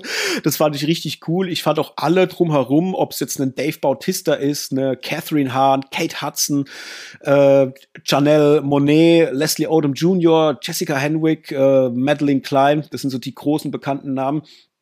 Ähm, fand ich alles ja, irgendwie stimmig, hat mir Spaß gemacht, es zu gucken, aber muss auch sagen, dass mich der Film nicht so gut unterhalten hat wie jetzt der erste Teil. Ich habe die ganze Zeit überlegt, warum war das so? Was war denn der Punkt, warum mir der erste Film irgendwie mehr Spaß gemacht hat? Und ich glaube, es liegt einmal so am generellen Cast, weil ich finde, dass der erste Teil mit viel mehr Hochkarätern aufgewartet ist, äh, die einfach eine ganz andere Art zu spielen irgendwie an den Tag gelegt haben. Und mir hat die Chemie und die Art dieses Mystery oder dieses Mystery-Faktors beim ersten Teil irgendwie besser gefallen. Ich fand es alles ein bisschen klüger, ein bisschen griffiger für den Zuschauer und irgendwie auch ähm, vom Witz her so ein bisschen mit mehr Understatement. Ich fand es beim zweiten Teil, dass das alles sehr plakativ war und alles so in your face und gerade auch die Anspielungen auf, auf ja, moderne Popkultur. Das war zwar witzig, dass es mich unterhalten hat, aber irgendwie fand ich es auch zum Teil ich will nicht sagen nervig, aber nicht cool. Ich glaube, das trifft es eher. Ich fand es nicht cool genug. Und somit war das dann so, dass ich irgendwie das Gefühl hatte, ah, warum, warum macht ihr das so alles so sehr, so sehr plakativ und, und alles so in your face? Ich hätte mir das viel mehr so ähm, ja, durch die Blume gewünscht, ein bisschen subtiler. Und das, das fand ich irgendwie schade. Und was ich ganz großartig fand, war Janelle Monet, also die Andy Brand spielt. Die fand ich in der Rolle irgendwie sehr, sehr großartig. Warum, verrate ich jetzt nicht, weil das wäre ein Spoiler. Mhm. Die hat mir richtig viel Spaß gemacht. Das fand ich irgendwie cool. Ähm, ich überlege jetzt, ob ich, wie ich das Setting fand mit dieser Insel. Mhm. Nee, aber fand ich gut. Fand ich gut. Also ich. Mach mal du weiter. Ich überlege noch währenddessen. Hm. Ach nee, eins muss ich noch sagen. Ja, selbstverständlich, klar. Alter Schwede war Kate Hudson sexy für ihr Alter noch. also die haben die, also zumindest mal, wie sie sie in Szene gesetzt haben. Da gab's diese eine Szene, wenn sie so am Pool läuft. Ich dachte mir, oh, das ist aber jetzt der Money Shot für sie. Also das haben, da haben sie sie noch mal gehuldigt. So, da Ja. dachte ich, meine Fresse. Also da, da hat sie noch mal wirklich auf die Kacke gehauen. Und äh, dann gab's noch ein, zwei Auftritte ähm, von Leuten. Ich möchte jetzt nicht spoilern, wer da kleine Auftritte hatte, aber ich habe sehr gefeiert. Äh, Gerade auch in Bezug, dass wir ja in der letzten Folge über eine Person gesprochen haben, äh, wie das wohl wäre, die mal wieder zu sehen. Ich stehe gerade auf dem Schlauch. Hab, So, hast du das gesagt oder was? jetzt habe hab ich gesagt. Ja. Ach, wenn du auf dem Schlauch stehst, Ja, ja, ja, ich weiß Sorry. nicht gleich dabei. Vielleicht hättest du mir noch zwei Sekunden gegeben, aber es ist okay. Reveal wir es doch direkt. ja. Äh, ach Gott, hat mich das gefreut. Ich fand's so schön. Naja, jetzt bist du dran. ja, ich also ja, ich muss sagen, ich bin, ich war sehr unterhalten von dem Film. Mhm. Muss aber auch sagen, dass ich irgendwie, es gibt eine stottrige Vergangenheit mit dem ersten Teil bei mir, muss ich sagen. Ähm, ich war damals im Kino, da mussten wir aber das Kino leider frühzeitig verlassen, weil es meiner Freundin nicht so gut ging. Das heißt, ich habe den dann irgendwann später nachgeholt, bin da aber, glaube ich, zwischendrin eingeschlafen. Also bei dem ersten Teil jetzt. Und dann hat es nie für mich so ein, oh, ich weiß auch nicht. Irgendwie war mir das zu, zu flach. Ich weiß auch nicht. Also für einen Whodunit war mir das zu wenig. äh, Ich weiß nicht. Also da wurden ja tausend Fässer aufgemacht, aber waren auch so ein paar un ja, Sachen dabei, die ich halt äh, sehr unglaubwürdig fand äh, in dem Mhm. ersten Teil. Und hab den dann nie so vollends ganz am Stück gesehen. Jetzt kam der zweite Teil raus und ich dachte, oh ja, okay. Ähm, der Cast holt mich jetzt nicht so ab wie jetzt der vom ersten Teil. Also mit Jamie Lee Curtis, Don Johnson und so. Das war halt schon Anna de Armas. Äh, wen gab's noch? Chris Evans. Also Christopher Plummer vor allem. äh, Christopher Plummer vor allem, genau. Toni also da- Collette. Ja, Toni Collette. Michael genau. Shannon. Ja, Mike, ja, ja, genau. Also wenn du da mal halt anfängst, äh, selbst, selbst der kleine, äh, wie, wie heißt der von, von der B -B -B Bill? Äh, Jaden Martell. Äh, Jaden Martell, genau, der da auch mitspielt. der, der kleine Nazi. ja, fand ich jetzt lustig. Also ich habe es jetzt nur so parat, weil nachdem ich den zweiten Teil jetzt geschaut habe, habe ich den ersten nochmal angefangen zu schauen. Ähm, ja, und fand den zweiten jetzt, um jetzt mal zu äh, Glass Onion zu kommen, äh, sehr, sehr unterhaltsam, obwohl die Charaktere natürlich auch sehr plakativ sind in die Rollen, in die sie gesteckt werden. Also du hast das bisschen dumme Model, du hast den Twitch-Streamer, der irgendwie halt völlig abgefahren ist und, und ja, dann, also es, es sind schon klar definierte Personengruppen und da werden auch alle Klischees rausgeholt, um sie zu unterstreichen und äh, quasi, naja, eine ne Persona zu generieren. Aber ich hatte meinen Spaß, muss ich sagen. Und ähm, ich fand es fast ein bisschen schade in der Mitte vom Film, weil weil ich ja gerade wild am, am, am Losrätseln war, wer jetzt wie zusammenhängen könnte und so und dass das dann ganz anders aufgerollt wird, als ich das eigentlich dachte. Also auf der einen Seite finde ich das total cool, auf der anderen Seite nimmt es dir halt auch diesen Whodunit-Rätselpart ein bisschen weg. Aber ich fand es super, muss ich sagen. Also diesen, ich will es jetzt gar nicht Twist nennen, ja, es ist schon ein Twist. Ohne dass ich es jetzt natürlich verrate. Ja, äh, schauspielerisch hat mir das alles sehr, sehr gut gefallen. Vor allen Dingen auch die Wandlung von Edward Norton dann, ohne jetzt wieder was verraten zu wollen, weil aus Spoilergründen. Aber das fand ich dann schon sehr cool, weil es mir am Anfang gar nicht aufgefallen ist und wie das dann später revealed wird, dachte ich, ach ja, stimmt, verdammt nochmal, das hätte ja, das hättest du merken können so. Und äh, das fand ich irgendwie, fand ich irgendwie schön, was da mit ihm gemacht wird. Also ja. Und ich fand auch, dass er das super gemacht hat. Dave Bautista bin ich mir jetzt nicht sicher, ob ich ihm jetzt unbedingt so diesen Twitch-Streamer abnehme. Muss ich sagen, das war mir schon fast ein bisschen zu wild. Auch, auch wenn der über Follower oder Views oder so spricht, klingt das alles so falsch. Also das klingt Ja. so wie, er wird in das Kassett gedrückt und das war's. Also das hat mir jetzt, also der, er war, er war unterhaltsam, aber ich muss sagen, jetzt das Rollenmatch war jetzt bei mir nicht jetzt unbedingt zu sehen. Ähm, Catherine Hahn mochte ich noch total. Weil man gemerkt hat, so, okay, sie ist ein bisschen so die gesettelte, die, die, die, also was sie ja eigentlich nicht war, sie war ja irgendwie, was war sie, Gouverneurin oder was von irgendeinem Staat, gell? Ja. In Oregon oder so, keine Ahnung. Ähm, trotzdem hat sie aber irgendwie noch gefühlt das kleinste Leben von allen. Also so einfach, obwohl sie so einen großen politischen Stand hat. Ja, ähm, mit Benoit Blanc muss ich sagen, weiß ich jetzt noch nicht so, wo es mit mir hingeht. Also auf der einen Seite mag ich ihn und mag auch, wie er quasi ermittelt und wie er auch spielt. Und ich meine jetzt nicht unbedingt, wie Daniel Craig spielt, sondern wie Benoit Blanc quasi spielt, weil er spielt ja auch immer so verschiedene Rollen, also wo er mal total irgendwie hysterisch ist auch und so und man kriegt aber aber es ist ja nicht wirklich er, sondern es ist er, er guckt ja immer, wie er sich auf die Situation quasi einstellt. Aber dieses ach, ich weiß nicht es ist schon arg in die Richtung gedrängt, dass er, dass es jetzt klar ist, dass er auf Männer steht, finde ich. Also da haben sie wieder ganz schön auf die Kacke gehauen. Also so wie sie jeden anderen Charakter in, in, das, in, in, in die jeweilige Rolle gepresst haben, so finde ich es auch bei ihm. Also es ist relativ viel mit dem Holzhammer. Trotzdem fand ich es sehr unterhaltsam. Ich fand das Setting auch schön. Und ich fand es auch, muss sagen, dieser Einstieg auch mit den Boxen, dieses, dieses Miträtseln und wie sie sich dann gegenseitig anrufen und dann, hey, wie bekomme ich denn hier die Box auf? So, weißt du? Ja, so, ja. du hast, da siehst du direkt, wie sich quasi so die Spreu vom Weizen trennt. Und ähm, muss sagen, der Film ist da durchgerollt. Ich hatte keine, keine Sekunde Langeweile. Ein paar Twists und Wendungen drin und äh, ja. Und wie cool das dann auch war, dass es, also gut, jetzt, ich will es jetzt mal nochmal, ohne dass ich das jetzt spoiler, dass es manchmal zwar die Wahrheit gibt, aber sie ihm nichts bringt. Lass es mal so Mhm. sagen. Das fand ich dann ein sehr interessanter Punkt, auch dann gegen Schluss, wo ich dann dachte, oh krass, ey, mit so zwei, äh, drei Aktionen stehst du da, weißt zwar, was alles richtig ist, kannst damit aber äh, gefühlt nichts anfangen. So, das fand ich Mhm. irgendwie interessant und auch so ein bisschen erstickend, weil dieses ty typische Ding, wenn jemand Geld hat und so, ist es tatsächlich schwierig ranzukommen. Ja, ja. Ha, ich glaube, was mir nicht gefallen hat, war dieses, dass sie zu sehr in der modernen Zeit sind und dir das als Zuschauer halt auch so rüberbringen, so mit so Cameo-Auftritten von verschiedenen populären Personen, halt aus der jetzigen Obwohl Zeit. ich das in der Badewanne super fand, gell? Dieses Among Us-Spiel mit Angela Lansbury Ja, und ja. du weißt nicht, wer das noch äh, ja, ja. Äh, Natascha Lyon war da noch Und dabei. Jamal Abdul hier. Dings, gell? Wie heißt der? Ja. Jabbar. Jabbar, ja, genau. Und da dachte ich mir halt, oh, das hätte ich jetzt alles nicht gebraucht. Ich, ich fand's witzig. Ja, ich auch. Aber, aber, aber es, äh, es hat mir, es hat mich aus der Immersion rausgeholt für diesen Film und für dieses Mysteriöse, weil ich einfach finde, dass es für mich nicht zusammenpasst. Auch nicht, dass später äh, Serena Williams nochmal zu sehen ist. Und ich denke mir, warum? Also wozu? Klar, ich verstehe, der Typ ist ein Tech-Millionär und bla und, und das ist alles witzig. Ich verstehe den Witz, ich verstehe den Wie bei, Ansatz. Rich, wie bei Richie Rich halt Ja, mit Claudia genau. Schiffer. Ja, ja, absolut.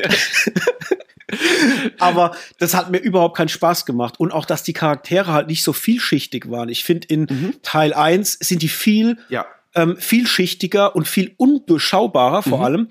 Und du, äh, du hast viel mehr, ähm, ja, jeder Charakter hat irgendwie eine gewisse Gravitas, die, die ihm zugrunde liegt, die du bei jetzt dem zweiten Teil gefühlt gar nicht hast. Es wird zwar mal angedeutet als dieses Model, Whisky, ähm, hat ja auch mal einen Dialog mit Andy, ähm, als sie sich dann, als als sie mal privat miteinander sind und dann miteinander sprechen und du merkst dann, okay, sie hinter der äh, Plakette hier dummes Model und bla bla bla, da steckt noch was hinten dran.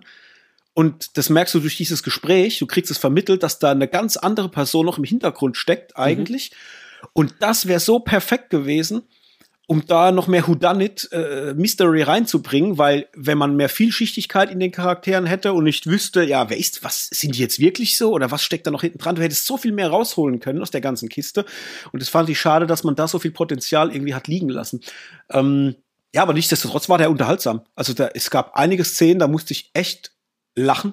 Ich hatte viel Spaß. Es gab auch viele Szenen, die einfach so Situationskomik waren, wie das ein Daniel Craig in voller Montur im Pool steht. Also das, das, das ist, das, da musste ich- da habe ich echt lauthals lachen müssen, weil ich gedacht habe, ey, es ist so geil, wie, wie ihr das gerade erzählt. Ja. Ähm, oder halt auch dieses, dieser Tech-Milliardär, der halt mit so vielen Gadgets, die halt so bescheuert sind, halt einfach. Äh, ja, angefangen von äh, einem, einem Sportwagen, der auf dem Dach steht, weil man kann ihn ja eh nirgendwo hat, fahren. Aber hat ja. trotzdem immer dabei halt. genau.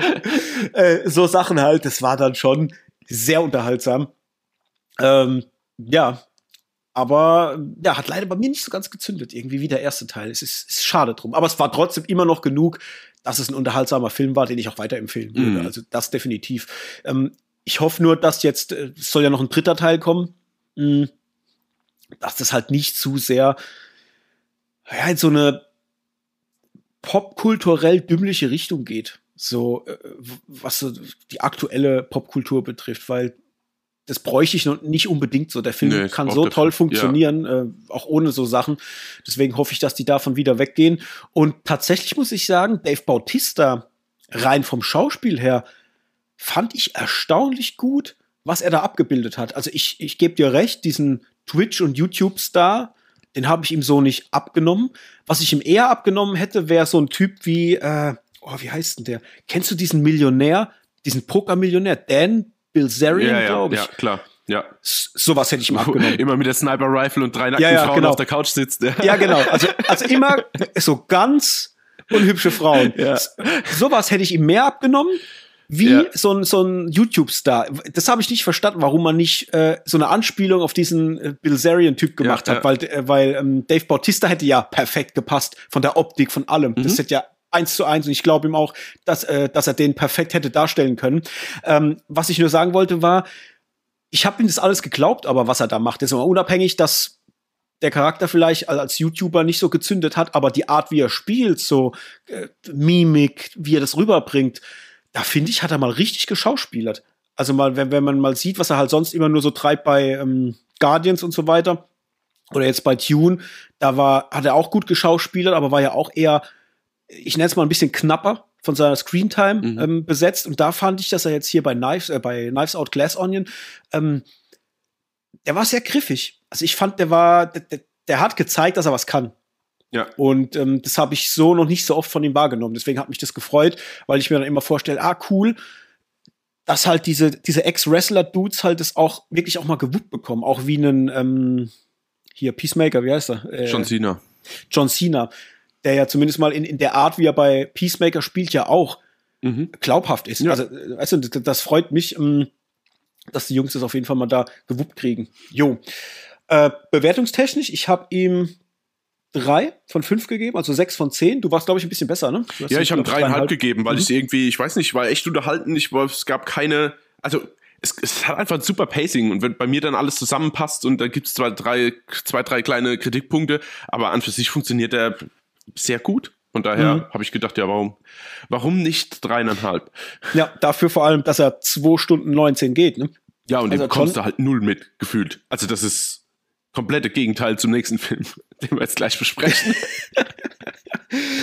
jo, dann war's das mit Glass Onion, würde ich sagen. Dann mhm. geht's jetzt um Avatar, The Way of Water. Heieiei, das war eine Kiste. Ich fange mal an mit dem Pressetext, den Disney schreibt. Und zwar. Vom ersten oder vom zweiten? Spaß. Spaß.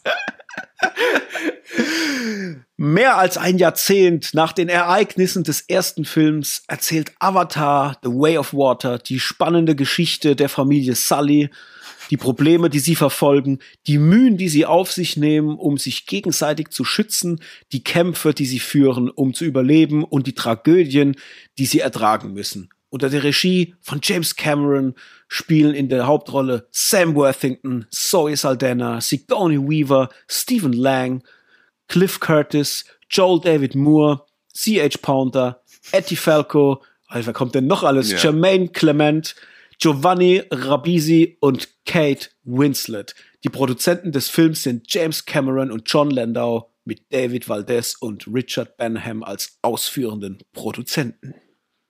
So, und jetzt ist meine erste Frage, wo in aller Welt war denn Kate Winslet? Alter, ich habe gedacht, hab ich, ich habe also, gedacht, du redest hä? jetzt einfach mal, während ich schon mal im Hintergrund google, weil ich habe nicht Ja, sie war natürlich die äh, Ronald, Ronald steht da. Ja, das war die Frau von dem von dem äh, Wassertyp, also von diesem ah, Anführer ja, ja, von den Wassernavi. Ja, ja, okay. Ja.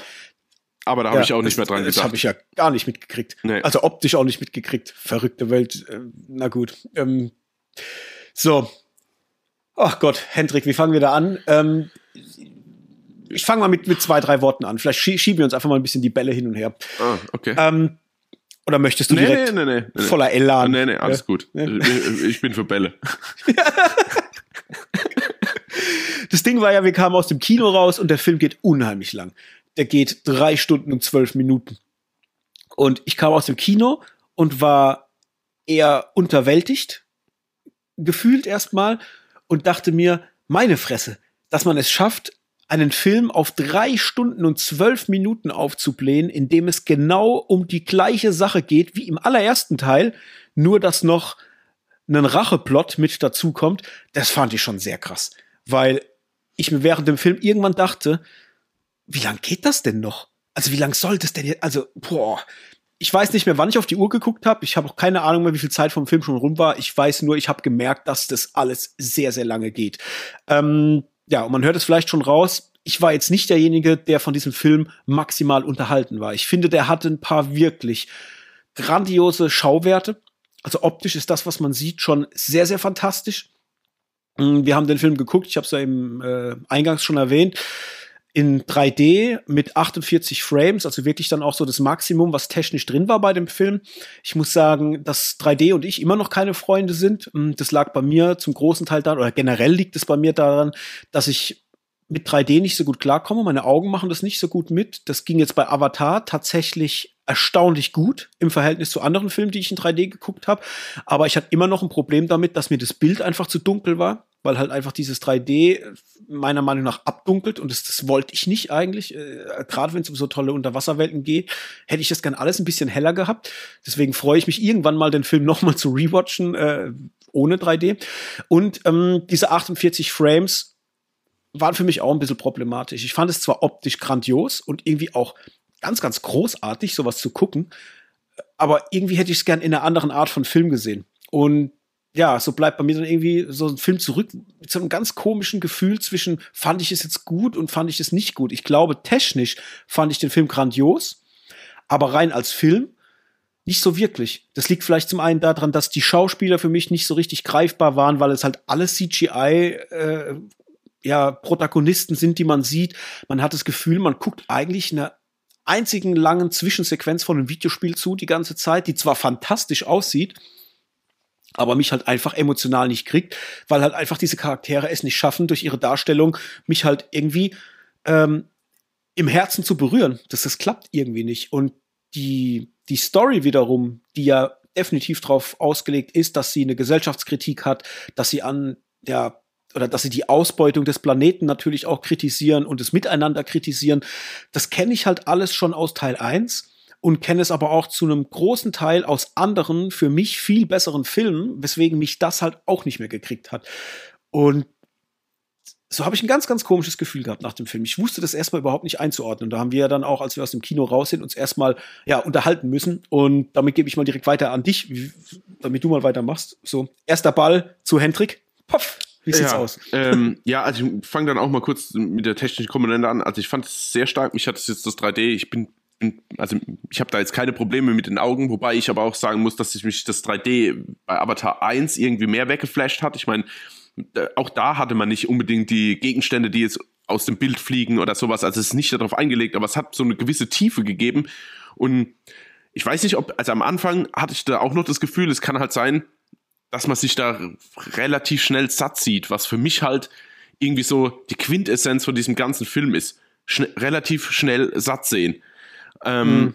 Einmal auf technischer Komponente, wobei ich die High Frame Rate richtig cool fand. Also gerade wenn die auf ihre Flug äh,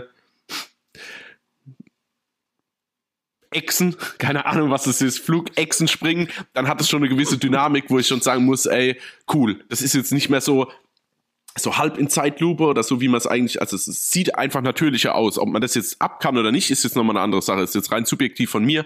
Ich fand das sau stark, weil das eine Dynamik reinbringt, die ich sonst von Filmen nicht kenne und dadurch auch richtig, richtig Bock bekommen habe auf äh, Gemini Man mit Will Smith, der nämlich auch mhm. in ähm, der High Frame Rate gedreht wurde von Ang Lee damals und ich habe den aber bis jetzt noch keine Chance gehabt, den so zu sehen. Würde ich aber gern mal, weil wenn es mehr geerdeter alles ist, also wenn es echte Menschen sind und, und Actionsequenzen, dann glaube ich, kann das noch mal ein bisschen cooler rüberkommen wie jetzt mit 95% CGI-Figuren. Das zur technischen Komponente. Also ich war völlig weggeflasht. Ich glaube, das ist wirklich State of the Art. Da kommt, muss man jetzt erstmal auch drankommen. Und vor allen Dingen macht es den, ja, macht's den Vergleich mit Marvel halt jetzt noch viel schlimmer, dass man halt sieht, was quasi geht und was nicht. Wenn man sich einfach Zeit lässt. Ähm, von daher sehr stark, da war ich auch null rausgerissen. Allerdings muss ich dir auch recht geben, Mike, habe ich ein totales Problem mit den Navi. Also mir fehlt es da komplett, ähm, da irgendwie eine emotionale Komponente oder eine Verbindung dazu aufzubauen. Die sind mir alles mhm. so egal. Ich kann es überhaupt nicht sagen. Also das ist irgendwie einfach dieses Fauchen und wie die überhaupt schon aussehen und wie das ist, also dieses Verhalten, was das, also was denen ihre Kultur ist natürlich oder ihr, ihr, ja, so, so wie sie halt leben. Aber bei mir war das wirklich, ich habe da keinerlei emotionale Verbindung. Ich schaue quasi denen zu, ist aber gänzlich egal, was passiert. Das Einzige, mhm. was mir nicht egal war, ist äh, oder äh, wäre, ähm, ich habe halt die ganze Zeit gehofft, weil ich bin irgendwie ein Freund von Sam Worthington und ich finde es immer ganz schlimm, dass der irgendwie naja, die Karriere so ein bisschen lala verläuft von ihm, Ja. weil die ersten Filme waren ja echt Brecher, also zumindest mal vom Bekanntheitsgrad her, wenn man jetzt ähm, hier äh, Kampf der Titanen, äh, Terminator, Salvation oder halt auch Avatar sieht. Ich meine, das waren halt schon krasse Blockbuster, in denen der performt hat, also in Anführungszeichen performt hatte. Und hat er dann auch ein bisschen so einen Absturz gehabt, rein schauspielerisch und rollentechnisch. Und irgendwie finde ich das lustig, dass es da jetzt einfach so ein Franchise gibt, was Milliarden einspielt, so, wo er halt immer noch irgendwie der Hauptdarsteller ist. Und das äh, äh, mag ich irgendwie. Es freut mich für ihn, sagen wir es mal so. Ja. Ähm, sonst, so ist Saldana, muss man sagen, äh, ist, kommt so gut wie gefühlt nicht vor. Die hat eine verdammt gute Szene im ganzen Film, in 192 Minuten. Und sonst ist sie wirklich, also, Akt in die zweite oder dritte Reihe gerutscht, muss ich sagen. Ja. Mm, Was ich weiß nicht, ob ich das gut oder schlecht finde. Das ist jetzt einfach nur eine Feststellung. weil ich bin eigentlich nicht der größte Fan von Zoe Saldana und noch, noch weniger ein Fan von Nightiri, weil das ist mir alles Mhm. zu wild und zu animalisch so. Da, da, ist- da, da ist der Hendrik kein Freund davon. Ähm, ja, und sonst muss ich sagen, also um jetzt mal vielleicht direkt in das ganze Thema reinzugehen, ich fand die Story halt wirklich echt, die hat halt auf den Bierdeckel gepasst. Also es ist halt wieder so, äh, Menschen kommen wieder, wollen diesmal nicht dieses Erz abbauen, sondern wollen halt den ganzen Planeten einnehmen, haben dann ein Avatar-Squad gegründet, was, ja, die einzigste Aufgabe ist, zu unterwandern und Jake Scully, äh, scheiße, sag ich schon wieder Scully, das liegt vielleicht daran, dass ich gerade Akte X schaue im Moment, ähm, äh, Sully umzubringen und äh, was ja aber dasselbe ist wie im ersten Teil. Die Menschen kommen, wollen das Erz, wollen die Avatare unterwandern, weil die war ja klar, dass sie sich quasi nicht ergeben oder nicht mit den Menschen zusammenarbeiten, von daher wollen sie unterwandern und unterm Strich auch den Anführer umbringen. Also, äh, yo, nur dass sie Ja. jetzt quasi flüchten und in die Wasserwelt von Pandora flüchten, ist es halt immer noch fast derselbe Plot so. Nur, dass es mehr Familienmitglieder gibt und Punkt. Es keinen Guten mehr gibt auf der Seite der Menschen, gefühlt. Ja, ich, ich denke mir halt, aber selbst das, also selbst diese, diese, dieser Mini-Plot, diese Mini-Story, Ja. die hätte man so viel geiler erzählen können. Weil für mich ist klar, ja, beim ersten Mal mussten die flüchten, aber natürlich, äh, das reicht nicht, der Mensch kommt zurück. Ist völlig okay. Ist alles cool. Kann man machen, ja. Warum auch nicht? Mhm. Aber warum nicht intelligenter erzählt? Also die Art, wie, wie heißt er? Quaritch? Ja. Ja, Quaritch. Die Art, wie er zurückkommt, ist so dumm. Ich finde es so dämlich, weil es so, es wird dir so hingeschissen. Also ich mach mal kurz ein, ist mal Spoiler on. Also wenn ihr den Film noch nicht gehört habt, dann gehen wir vielleicht jetzt einfach mal in den Spoiler-Part mit rein und ähm, müsst ihr auf Pause drücken. Ey, dass, dass man sein, seinen Verstand oder sein, sein, sein Wesen auf abspeichert, digital ist so dumm. Ich find's so bescheuert, ja. Also, dass es irgendwie noch die, die Möglichkeit gibt halt, dass jemand in, in einen Avatarkörper reinkommt, so, der aber halt noch lebt. Das ist für mich noch irgendwie okay. Und man kriegt ja im ersten Teil vermittelt, dass durch diese, wie heißt dieses, dieses dieser Weltenbaum? War das Oh Gott. Gaia? Ja, ich sag, ich sag mal Gaia, so wie er halt, äh, Ja, allgemein genau. betitelt wird. Ja. Der, Äh, De Deku-Baum für ja. alle Zelda-Fans. Ähm, ja. ey, das ist ja für mich noch fett gewesen im ersten Teil, so dass man den Menschen dann dahin bringt und dass der von diesem Baum so halt äh, vereinnahmt wird oder von diesem von dieser Macht des Planeten und dann halt in diesen Körper übertragen wird. Das fand ich irgendwie noch fantastisches, also es war ein fantastisches Element des Films, aber dass man dann jetzt im zweiten Teil das hingerotzt bekommt, dass der auf so einem Mikrochip oder was auch immer er da ist und dass man das jetzt irgendwie dann einpflanzt und dass der sich dann noch ein Video von sich selber anguckt. Äh, Ich dachte mir, während ich es sehe, dachte ich mir, oh, echt jetzt? Also das ist jetzt das Hingerotzte, wie wie wie es dazu kommt. Das fand ich so richtig so lazy writing. Das war nee, also das nein. Und in meiner Welt wäre es halt viel geiler gewesen, wenn es hätte diesen Charakter gar nicht mehr gebraucht. Scheiß auf, auf, auf Stephen Lang, ja. Den brauche ich in diesem Film nicht nochmal. Ja. Ich brauche, was ich brauche, ist aber einen neuen Badass, der kommt, weil der andere halt einfach versagt hat und getötet wurde. Und der jetzt sagt, jetzt mache ich seine Fehler, mache ich jetzt wieder gut, indem ich jetzt noch krasser auf die Pauke hau und vielleicht auch mal Dinge mit äh, Fallhöhe mach. Stichwort gewisse Personen halt einfach töten und nicht nur anreißen. ja.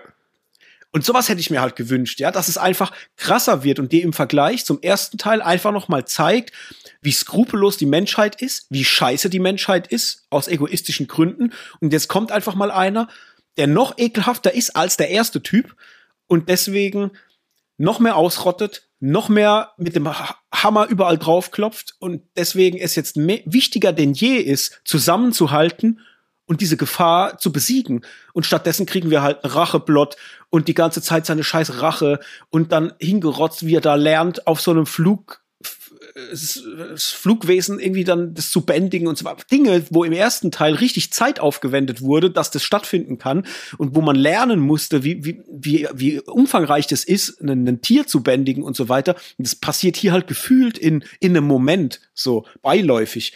Und sowas fand ich halt kacke, weil es macht mir die Wichtigkeit des ersten Teils kaputt. Also, weißt du, du hast Szenen im ersten Teil, die für dich als Zuschauer ähm, ans Herz gehen, die wichtig sind. Du, du lernst, wie die Funktion, wie, wie äh, Jake funktionieren muss und wie er lernen muss, in dieser Welt zurechtzukommen und halt ganz neue äh, Themen halt einfach für ihn als, als Person aufgetan werden, mit denen er zurechtkommen muss. Und es wird jetzt hier so schnell abgehandelt, so beiläufig. Und das habe ich überhaupt nicht gemocht. Und wie gesagt, das meiste ist eigentlich diesen Charakter. Es hätte ihn für mich nicht mehr gebraucht in diesem Film. Der hat für mich überhaupt, also dieses ganze Racheszenario, das ist ja, das ist ja so der, der Dreh- und Angelpunkt des ganzen Films. Und das fand ich halt für einen Film, der über drei Stunden geht, äh, einfach viel zu, viel zu wenig. Also viel zu, das ist nicht greifbar genug, das, das, das ist irgendwie so auch überstrapaziert bei so einer Lauflänge. Weißt du, wenn es jetzt ein Film gewesen wäre, der zwei Stunden geht, mhm. okay. Aber bei so einer Lauflänge, so wenig Geschichte, ne. Also, das fand ich dann, ich fand es schade, weil ich mir gedacht habe, oh geil, Avatar 2 äh, wird jetzt der letzte Kinofilm für mich in diesem Jahr und hoffentlich halt ein Blockbuster, der mich mit so einem Bombast nach Hause schickt. Und das hat er nicht gemacht. Also er war toll von den Bildern. Das muss man im Film lassen. Das ist äh, top notch, state of the art. Also es gibt wahrscheinlich nichts Besseres als das im Moment. Aber das reicht halt nicht aus. Also es hat mir halt mal gezeigt, tolle Bilder reichen nicht aus, um mich halt komplett zu überwältigen. So, ich brauche gutes Schauspiel, ich brauche eine gute Geschichte. Und ähm, ja, irgendwie war das, das war schade. Ich, das ist so das einzige Wort, was mir dazu einfällt. Ja, es geht mir ähnlich. Also ich finde es fast ein bisschen ärgerlich, weil ich habe mich auch irgendwie, am Anfang war ich überhaupt nicht so gepackt, weil ich muss sagen, ich fand den ersten auch technisch herausragend. Das war aber nie so zum Film geworden, wo ich dachte, oh, den schaust du aber einmal im Jahr.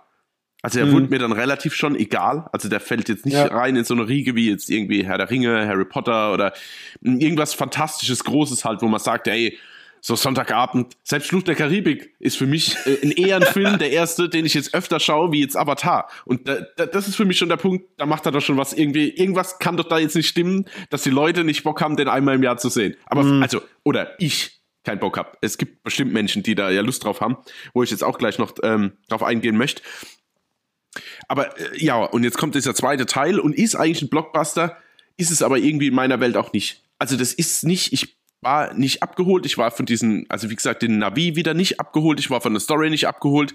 Ähm, ich fand auch die Action Pieces, wenn sie mal vorkamen, jetzt auch nicht irgendwie beeindruckend. Das fand ich im ersten dann viel stärker, also zumindest auch den, den, den Schlusskampf. Ja. Und ähm, ja, und unterm Strich weiß ich jetzt nicht, was der Film mir jetzt gegeben hat. Irgendwie nicht viel. Ich merke bloß, dass er von Tag zu Tag, äh, indem ich mehr Abstand dazu habe, ist für mich klarer ist, dass ich so keine Lust habe, den irgendwie in, in, in nächster oder jüngster, äh, äh, sag mir's doch, äh, in, in der Zukunft wieder zu schauen, sondern das war jetzt einfach für mich, okay, ich habe das jetzt gesehen, ich bin eher genervt, wie dass ich mich auf einen Rewatch freue, weil er war mir einfach zu lang und ich dachte auch beim Finale dann so, oh Gott, hoffentlich ist das jetzt schon das Finale, weil ich habe mir jetzt mittlerweile abgewöhnt, irgendwie, sei es jetzt bei Netflix oder bei Streaming-Filmen auf Pause zu drücken, wie aber auch auf die Uhr zu schauen, weil ich will überrascht werden, wann der Regisseur Ende machen will. Ja, und nicht, dass ja. ich weiß, oh, da geht noch 20 Minuten, sondern ich weiß es halt nicht und dann ist vielleicht einfach Schluss. Mhm. So ging mir es auch bei Avatar, aber ich konnte es wirklich, ich konnte es kaum ertragen mehr. Also wie dann diese, diese Schlussschlacht in Anführungszeichen vorbei war, die in meiner Welt auch irgendwie, ich habe tausend Fragen, äh, wir sind ja noch im Spoiler-Part, oder? Wo sind denn die ganzen anderen Wassernavi auf einmal hin? Also es war nur noch die Familie da und da denke ich, warum? Warum? Und warum trifft man diese saudämliche Entscheidung? Ich meine, klar, Way of the Water. Wir müssen zum Schluss auch noch was mit Wasser machen. Mal davon abgesehen, dass der Film 70% im Wasser spielt, aber das Finale muss natürlich auch im Wasser sein, äh, mit den leichten Walfisch-Pranger. Äh, äh, und dann hast du aber das Finale ist rum, also der Endkampf ist quasi rum und da hast du nochmal eine ewig lange Passage, wo die sich aus diesem Schiff unter Wasser irgendwie wieder an die Oberfläche retten müssen. Und ich hätte am liebsten gesagt, hoffentlich, hoffentlich ertrinken sie alle jetzt da unten. Ich habe keine Lust mehr. Nee, also nicht, weil ich die Figuren vielleicht nicht unbedingt mag, obwohl ich da wirklich auch eine extrem große Distanz dazu habe. Also es ist mir einfach alles egal. Aber ich dachte mir, wie kann man sich entscheiden dafür, dann noch so einen langen Weg, den Way of the Water quasi nochmal rauszumachen, zu, zu machen, wo ich dann dachte, oh Gott, ist das alles gerade langatmig und langweilig und dann nochmal diese, diese Szene nochmal und die Szene nochmal. Ich war richtig und ich bin eigentlich mir ist eigentlich egal, wie lange Filme sind, aber ich saß im Kino und mir haben die, also ich habe meine Beine quasi festhalten müssen, weil ich dachte, ich muss jetzt hier sofort raus. Ich muss, ich mhm. finde es unerträglich gerade, dass das noch weitergeht und noch weitergeht und und das find, ich finde es so schade, weißt du, weil es auf der anderen ja. Seite gibt es ja auch Menschen im, im Bekanntenkreis, die, die, die den total super fanden ähm, oder auch der, der neben dir saß und zum Schluss bei diesem einen emotionalen Moment wirklich die, die Tränen gelaufen sind, wo ich dann dachte, oh, also nicht what, weil wenn ich so argumentiere, dann stelle ich mich ja drüber, das will ich ja nicht. Aber ich finde es schon verrückt, wie der Film quasi verschiedene ähm, Menschen einfach abholt und verschiedene einfach nicht. Hm. Ja, dieses, dieses Wort egal, das ist mir sehr oft durch den Kopf gegangen. Nach dem Film direkt, aber auch in der Zeit äh, der Tage danach. Ja. Also ich habe so oft darüber nachgedacht, wie egal dieser Film einfach ist. Also auch vor, also mir halt, ja. Mhm. Er ist mir völlig gleich so. Und das Gefühl hatte ich halt direkt, als ich raus bin aus dem Kino. Und das ist halt so schade, weil ich mir denke, ey, ihr benutzt halt auch gerade ähm, in, im Mittelteil des Films so viel Zeit, um Charaktere aufzubauen. Aber nachher, wenn es dann mal drum geht, dass halt dann, ich sag jetzt mal, eine Fallhöhe passiert, passiert sie halt mit Charakteren, wo man es halt versäumt hat, sie richtig aufzubauen und sie dir deswegen halt auch scheißegal sind. Ja. Es ist Wurst, es macht mit dir nichts als Zuschauer. Und ja, das, was du jetzt auch meintest mit ähm, hier dem Dude, der geweint hat, ich fand es wunderschön, dass der so berührt war und mhm. Tränen in den Augen hatte. Mich hat es für ihn so gefreut, dass der Film das mit ihm gemacht hat, weil er im Gegensatz mit mir gar nichts gemacht hat. Und kam dann aber auch so für mich auf die Erkenntnis, dass ein Film halt wirklich ja für den Massengeschmack wahrscheinlich ist, was nichts Schlimmes ist wohlgemerkt, ja. Äh, er darf ruhig Mainstream sein und darf so viele Leute wie es geht ins Kino führen, weil solange die Leute ins Kino gehen und eine gute Zeit haben, ist alles schön. Das soll der Film machen, das soll er auch hervorrufen bei den Menschen. Äh, da freue ich mich drüber. Die Leute sollen Bock haben, in einem Film im Kino zu sitzen, ja. Nur habe ich das Gefühl, dass er bei jemandem, der viel Kino guckt, der viel ins Kino geht, der sich viel mit Filmen auch auseinandersetzt, vielleicht auch kritisch. Es muss jetzt nicht der Filmkritiker sein, sondern einfach der normale Filmkonsument, der aber mehr Film guckt, als der normale macht, so, sondern einfach halt sich ein bisschen educated hat. Weißt du, der, der weiß ein bisschen mehr über Filme, der hat vielleicht auch schon mal das ein oder andere Drama in seinem Leben geguckt und weiß, wie Filme erzählt werden. Der wird doch keinen Spaß mit diesem Film haben. Das ist doch für für den geneigten Filmegucker ist es doch jetzt nichts Besonderes, was man da sieht. Und das, ja, weißt du, und, und das finde ich halt, ich finde es so schade, weil der Film hat so viel Ankündigungen gekriegt. James Cameron hat ja schon direkt nach äh, Avatar irgendwann angekündigt, dass wenn der erfolgreich ist, dass er da gern mehr Filme machen will. Und dann hieß es ja irgendwann, ja, der Film kommt 2015 ins Kino. Und dann wurde das irgendwie äh, auf 2016 verschoben. Dann wurde es auf 2017 verschoben. Und dann wurde es noch mehr verschoben. Und jetzt kommt der Film dieses Jahr ins Kino. Man hat so viel in der Vergangenheit über diesen Film geredet und über die Möglichkeiten und wie groß der sein wird. Und dann komme ich halt ins Kino und der Film wird halt dieser, dieser ganzen Diskussion halt in meinen Augen überhaupt nicht gerecht. Also es ist einfach so, so unglaublich Wurst. Und das ist halt, ja, das finde ich, ich, ich, ich komme wieder zu dem Wort. Es ist schade. Es ist einfach schade. Ja, wobei es jetzt, also ich, ich weiß, was du meinst und das ist jetzt auch, sagen wir mal,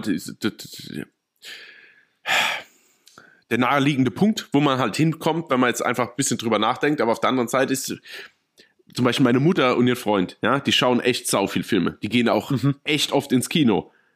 haben uns sie noch quasi überspitzt doppelt so alt wie wir. Von daher haben sie schon vielleicht, also einfach schon irgendwie aus sämtlichen Zeit, Zeiten jeweils Filme geschaut. Und ey, die waren hin und weg. Die waren mhm. richtig weggeflasht. Also meine Mutter hat mir geschrieben und wollte mich nach dem Kino noch anrufen, so, um mir zu erzählen, wie toll sie diesen Film fand. Ja. Und das ist jetzt, also, die ist jetzt weder plump veranlagt, noch schaut sie wenig Filme, noch macht sie sich also die macht sich dann auch eher Gedanken über Filme, wie dass sie jetzt ähm, sagt, ja, okay, ich war halt unterhalten und Punkt. Und die, war, die waren beide hin und weg. Die haben überhaupt mhm. nicht verstanden, wie ich kam. Und wir waren beide in der Tür gestanden, haben gemacht, und, und, also richtig, also kindliche Aufregung, wie ich jetzt diesen Film fand. Und ich komme rein und sag, oh, ich wäre am liebsten irgendwie früher gegangen, ey. Da war mir viel zu lang und mhm. hat irgendwie nichts erzählt, Mama. So, also, weißt du, ich war richtig so, es hat mir richtig leid getan, dass ich das jetzt so, dass ich ja, das so ja. empfunden habe, weil die also wirklich mit einer kindlichen Freude, da wirklich beide aber, ähm, ja, über den Film gesprochen haben. Meinst du vielleicht, es könnte daher kommen, dass sie vielleicht auch von den Schauwerten her so überwältigt waren, die uns vielleicht nicht mehr so überwältigen, weil wir Punkt eins sau viel Videospiele spielen und so Bilder halt schon zu Genüge ja, kennen. Das kann sein, ja. Das, äh, weil ich habe über so Sachen auch schon nachgedacht. Ich, weil gerade wenn jemand älter ist und der vielleicht mit Gaming und so nicht so viel am Hut hat und vielleicht auch gerade so, so Animationsfilme in die Richtung vielleicht noch nicht so viel geguckt hat, weiß ich ja nicht. Äh, vielleicht ist es für ihn natürlich auch noch mal ein Schauwert, den er mitnimmt, weil das muss man dem Film ja äh, zugestehen. Rein von den Schauwerten her ist es ja fantastisch, was mhm. man sieht. Also gerade diese Unterwasserwelten. Ähm, da kann ich mir halt auch vorstellen, dass viele Leute davon halt auch so stark beeindruckt sind und, und geflasht sind am Ende, dass es ihnen halt auch das Gefühl vermittelt, sowas habe ich noch nie gesehen. Ne? Ähm, ja. Ist vielleicht auch ein Grund, warum viele dann natürlich auch von dem Aspekt her sehr, sehr vereinnahmt sind von dem Film. Ne? Ja, natürlich kann schon sein. Aber ich meine, auf der anderen Seite waren die halt auch in Avatar und haben dann auch damals gesagt, so, oh, das äh, gibt's ja, gibt's ja jetzt auch nichts Besseres. Und jetzt findet halt mhm. jetzt den zweiten Teil, also der Vergleich ist ja auch direkt da. Und trotzdem ist irgendwie die Freude über den zweiten Teil da, wo ich halt einfach sage, oh Gott, ey, ich bin wirklich, ich hätten so gern gemocht und, und bin aber habe so viele Ecken und Kanten an diesem Film, wo ich denke, oh Gott, es ist einfach, ja, es ist, es ist, ja, es ist so egal, das stimmt. Und das ist einfach irgendwie so bitter. Nee, nee, es ist die Sache, ich hinterfrage mich ja auch selbst, wie können jetzt andere Leute, die jetzt vielleicht nicht das, so ein Filmpensum haben jetzt wie wir, aber trotzdem interessiert sind im, im Film und an Schauspiel und, und, und, das so abfeiern und gleichzeitig sitze ich da und bin einfach irgendwie enttäuscht, weißt du? Das ist so ein bisschen, ich, ja. ich hinterfrage mich ja das selbst, und aber ich komme da auf keinen Zweig, es hat jetzt einfach nicht gefunzt. Ich hoffe bloß nicht, dass es halt mit dieser aktuellen, also unserer Kinolage an dem Tag zu tun hat. Weißt du, mhm. dass ich schon quasi mit, mit dem Hals schon drin saß und dementsprechend, ja, mich vielleicht nicht so fokussieren konnte und deswegen vielleicht auch, ich weiß es nicht, kannst du jetzt schwer beschreiben. Aber wenn du willst, ja, ja. hier ist deine Überleitung. genau, da war doch was. Wir haben doch am Anfang der Sendung schon gesagt, da muss man drüber sprechen. Oh. Ich versuche mich zu zügeln und nicht mhm. zu sehr aus der Haut zu fahren, aber bitte. Es waren so viele Menschen in diesem Kinosaal, die gehustet haben, die Nase geschnieft haben, die unentwegt geredet haben. Also nur als Beispiel, direkt links von uns saßen zwei Jugendliche, die haben die kompletten drei Stunden und ich rede wirklich von komplett, es gab keine Pause, unentwegt geredet. Die haben die ganze Zeit einen Dialog geführt, die haben die ganze Zeit gequatscht, aber wie laut? Und das war ja so, dass du schon gesagt hast, ey Jungs, kst, Ruhe jetzt. Ja, ja. Und da sind die nicht drauf eingegangen. Die haben die ganze Zeit gequatscht. Ich habe echt schon überlegt, ob ich rausgehe und mich beim Kino beschwere und sag, ey, geht bitte da rein, sag denen was oder schmeißt die raus. So, das, ey, das ging mir sowas von auf die Eier. Also wirklich, wenn ihr im Kino seid, seid doch ruhig, Mann. Labert doch nicht die ganze Zeit. Da gab's, es gibt in so Filmen auch Momente, wo die Ruhe wichtig ist, weil sie für die Geschichte wichtig sind. Die haben ja schon angefangen zu quatschen, als es noch Story-Exposition gab, am Anfang vom Film, wo, wo Dinge erklärt wurden haben die nur gelabert die ganze Zeit. Ich dachte, was ist mit euch denn los, ja? Aber gut, man kann sich auch wegsetzen. Aber gefühlt jeder zweite in diesem scheiß Kinosaal war krank. Die mhm. haben alle gehustet an einer Tour und da geht's jetzt nicht drum, dass ich irgendwie ängstlich bin, dass ich mich erkranken könnte oder Corona oder so weiter. Das ist mir alles scheißegal, ja. Wenn ich krank bin, bin ich krank, dann werde ich auch wieder gesund. Aber es sind halt Menschen in so einem Kinosaal, die wollen Filme genießen. Die wollen in Ruhe einen Film gucken. Und wenn ich die ganze Zeit husten muss, an einer Tour und die Nase hochziehe und so Zeug, ey, bleibt doch bitte zu Hause, wenn ihr krank seid. Ihr tut keinem einen Gefallen damit. Gut, vielleicht euch selber, weil ihr den scheiß Film guckt, aber das ist doch nur störend.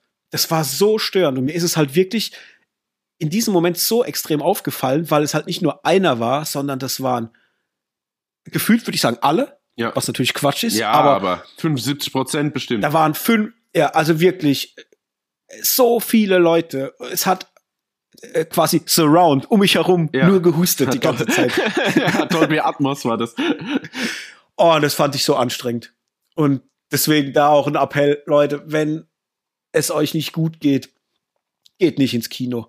Ihr macht den Filmfans damit keinen Gefallen, weil die sind gestört davon, weil es immer Momente gibt in einem Film, wo Ruhe angesagt ist und selbst wenn es nicht so ist, es stört halt einfach. Und davon abgesehen ist es halt auch so, wenn ich da wie wild am Rumhusten bin und Nase schniefen bin, äh, potenziell stecke ich halt auch andere Leute an. Dann werden die auch krank. Und wie gesagt, da geht es gar nicht mehr um, um das Corona-Thema, sondern einfach darum, wenn ich krank bin, bleibe ich mit dem Arsch zu Hause. So, mhm. fertig.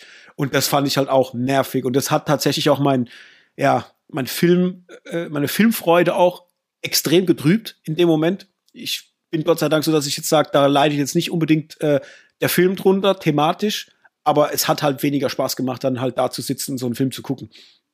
Und es war halt nervig. Jo. Ja, definitiv. Also es war auch, ich nehme das ja den Jungen, den Jungs da drüben, wo, wobei es dann natürlich auch so wieder so ein Abschnitt ist unserer einfach dieser dieser nächsten Generationen einfach, wenn ich schon mitbekomme, dass er wirklich während dem Film in den ersten zehn Minuten irgendwie seine Mutter nochmal anruft und er aber, also er lernt Punkt eins ans Handy geht.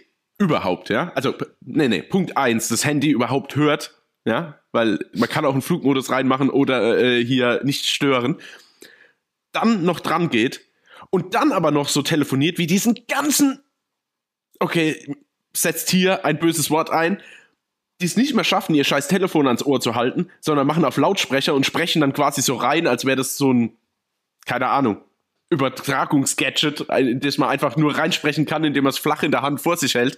Ähm, sauaggressiv. Aber gleichzeitig hat man halt auch dieses junge, ach Gott, der eine hat immer gemeint, er müsste äh, seinem Kumpel die Welt erklären und wie weit er schon ist und wie lustig er ist und so. Also das waren richtig, die mussten sich halt, also zumindest der eine musste sich halt extrem profilieren vor dem anderen.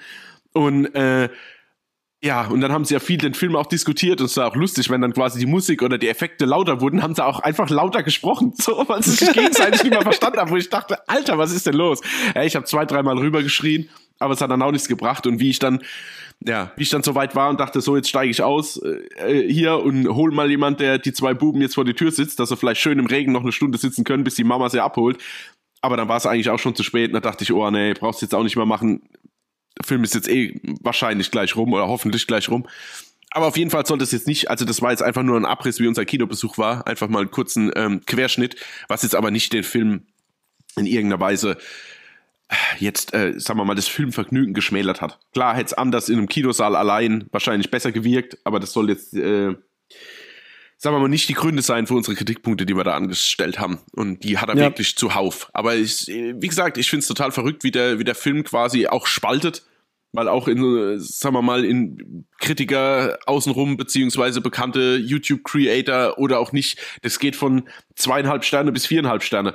Also es ist mhm. echt lustig, das ist so ein richtiger Cut. Die einen feiern es, die anderen finden es nicht furchtbar, aber wahrscheinlich einfach den Ansprüchen entsprechend nicht ausreichend.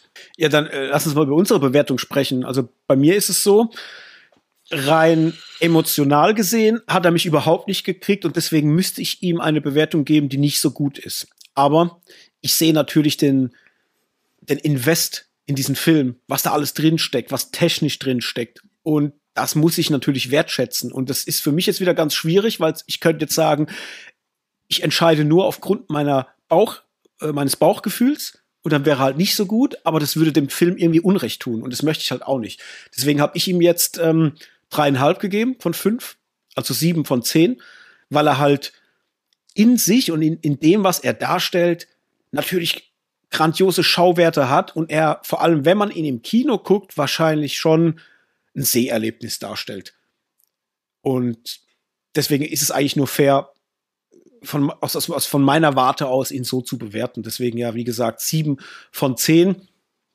Und wenn ich ganz, ganz ehrlich wäre und hart, dann würde er wahrscheinlich zweieinhalb bis drei kriegen. So zwischendrin. Und selbst da würde es mir aber auch schwer fallen, mich zu entscheiden, weil er ja doch schon seine Momente so hat. Äh, am ehesten sage ich, es ist eine sieben von zehn, die mich aber nicht so geflasht hat. Ja, äh, ich, bei mir ist es auch dreieinhalb Sterne. Mm. Es ist auch schwierig einfach, ihr merkt es ja wahrscheinlich selbst beim Zuhören jetzt, für, für uns dann auch ab und an in Worte zu fassen, was jetzt alles funktioniert und was nicht funktioniert. Technischer Hinsicht absoluter Hammer. Story, naja. Charaktere, naja. Also es ist wirklich mehr Style over Substance und das finde ich einfach ein bisschen schade. Ich habe mir auch natürlich, wie gesagt, dreieinhalb Sterne gegeben, aber das sind wahrscheinlich also wenn es ein Minusherz gäbe, würde ich dreieinhalb Sterne und ein Minusherz geben. Vielleicht beschreibt es. Also mir hat komplett das Herz gefehlt, aber ist halt richtig anständig gemacht und produziert. Alright, Hendrik. Mhm. Wenn du nichts mehr hast, nee. sind wir fertig. Nee, nee. okay. Fertig. Ich habe fertig. Ich habe fertig. Alright, dann, Freunde, sind wir raus für heute. Jetzt die große Überraschung das war's noch nicht in diesem Jahr. Und zwar haben wir uns überlegt, wir machen noch eine Bonusfolge. Das Jahr war so äh, umfangreich, dass wir auf jeden Fall noch einen Jahresrückblick machen wollen. Und der kommt quasi raus am 31.12. zu Silvester. Das heißt, wenn ihr zu Hause seid, macht eure Vorbereitungen für den Silvesterabend oder fahrt vielleicht im Auto zu irgendwelchen lieben Menschen. Dann könnt ihr tatsächlich noch eine neue Folge für eine Handvoll Popcorn hören. Wir hauen noch einen Jahresrückblick raus, sprechen mal über das vergangene Filmjahr, über unsere besten Filme, die schlimmsten Filme, über die besten Momente, vielleicht auch über einen Aufreger des Jahres, Dinge, die uns halt dann irgendwie auf die Eier gingen und so weiter und so fort. Einfach einmal ein schöner, äh, klassischer Roundup über das Filmjahr 2022. Wie gesagt, hauen wir raus am 31.12. als Bonusfolge für euch und freuen uns natürlich, wenn ihr da auch am Start seid. Ansonsten, ja, würde ich sagen, bis zur nächsten Folge. Haut rein, schaut viel Filme, schaut viel Serien, erzählt euren Liebsten, dass es uns gibt, wenn die auch gerne Filmpodcasts hören. Und wir hören uns. Bis dahin. Ciao, ciao. Ciao.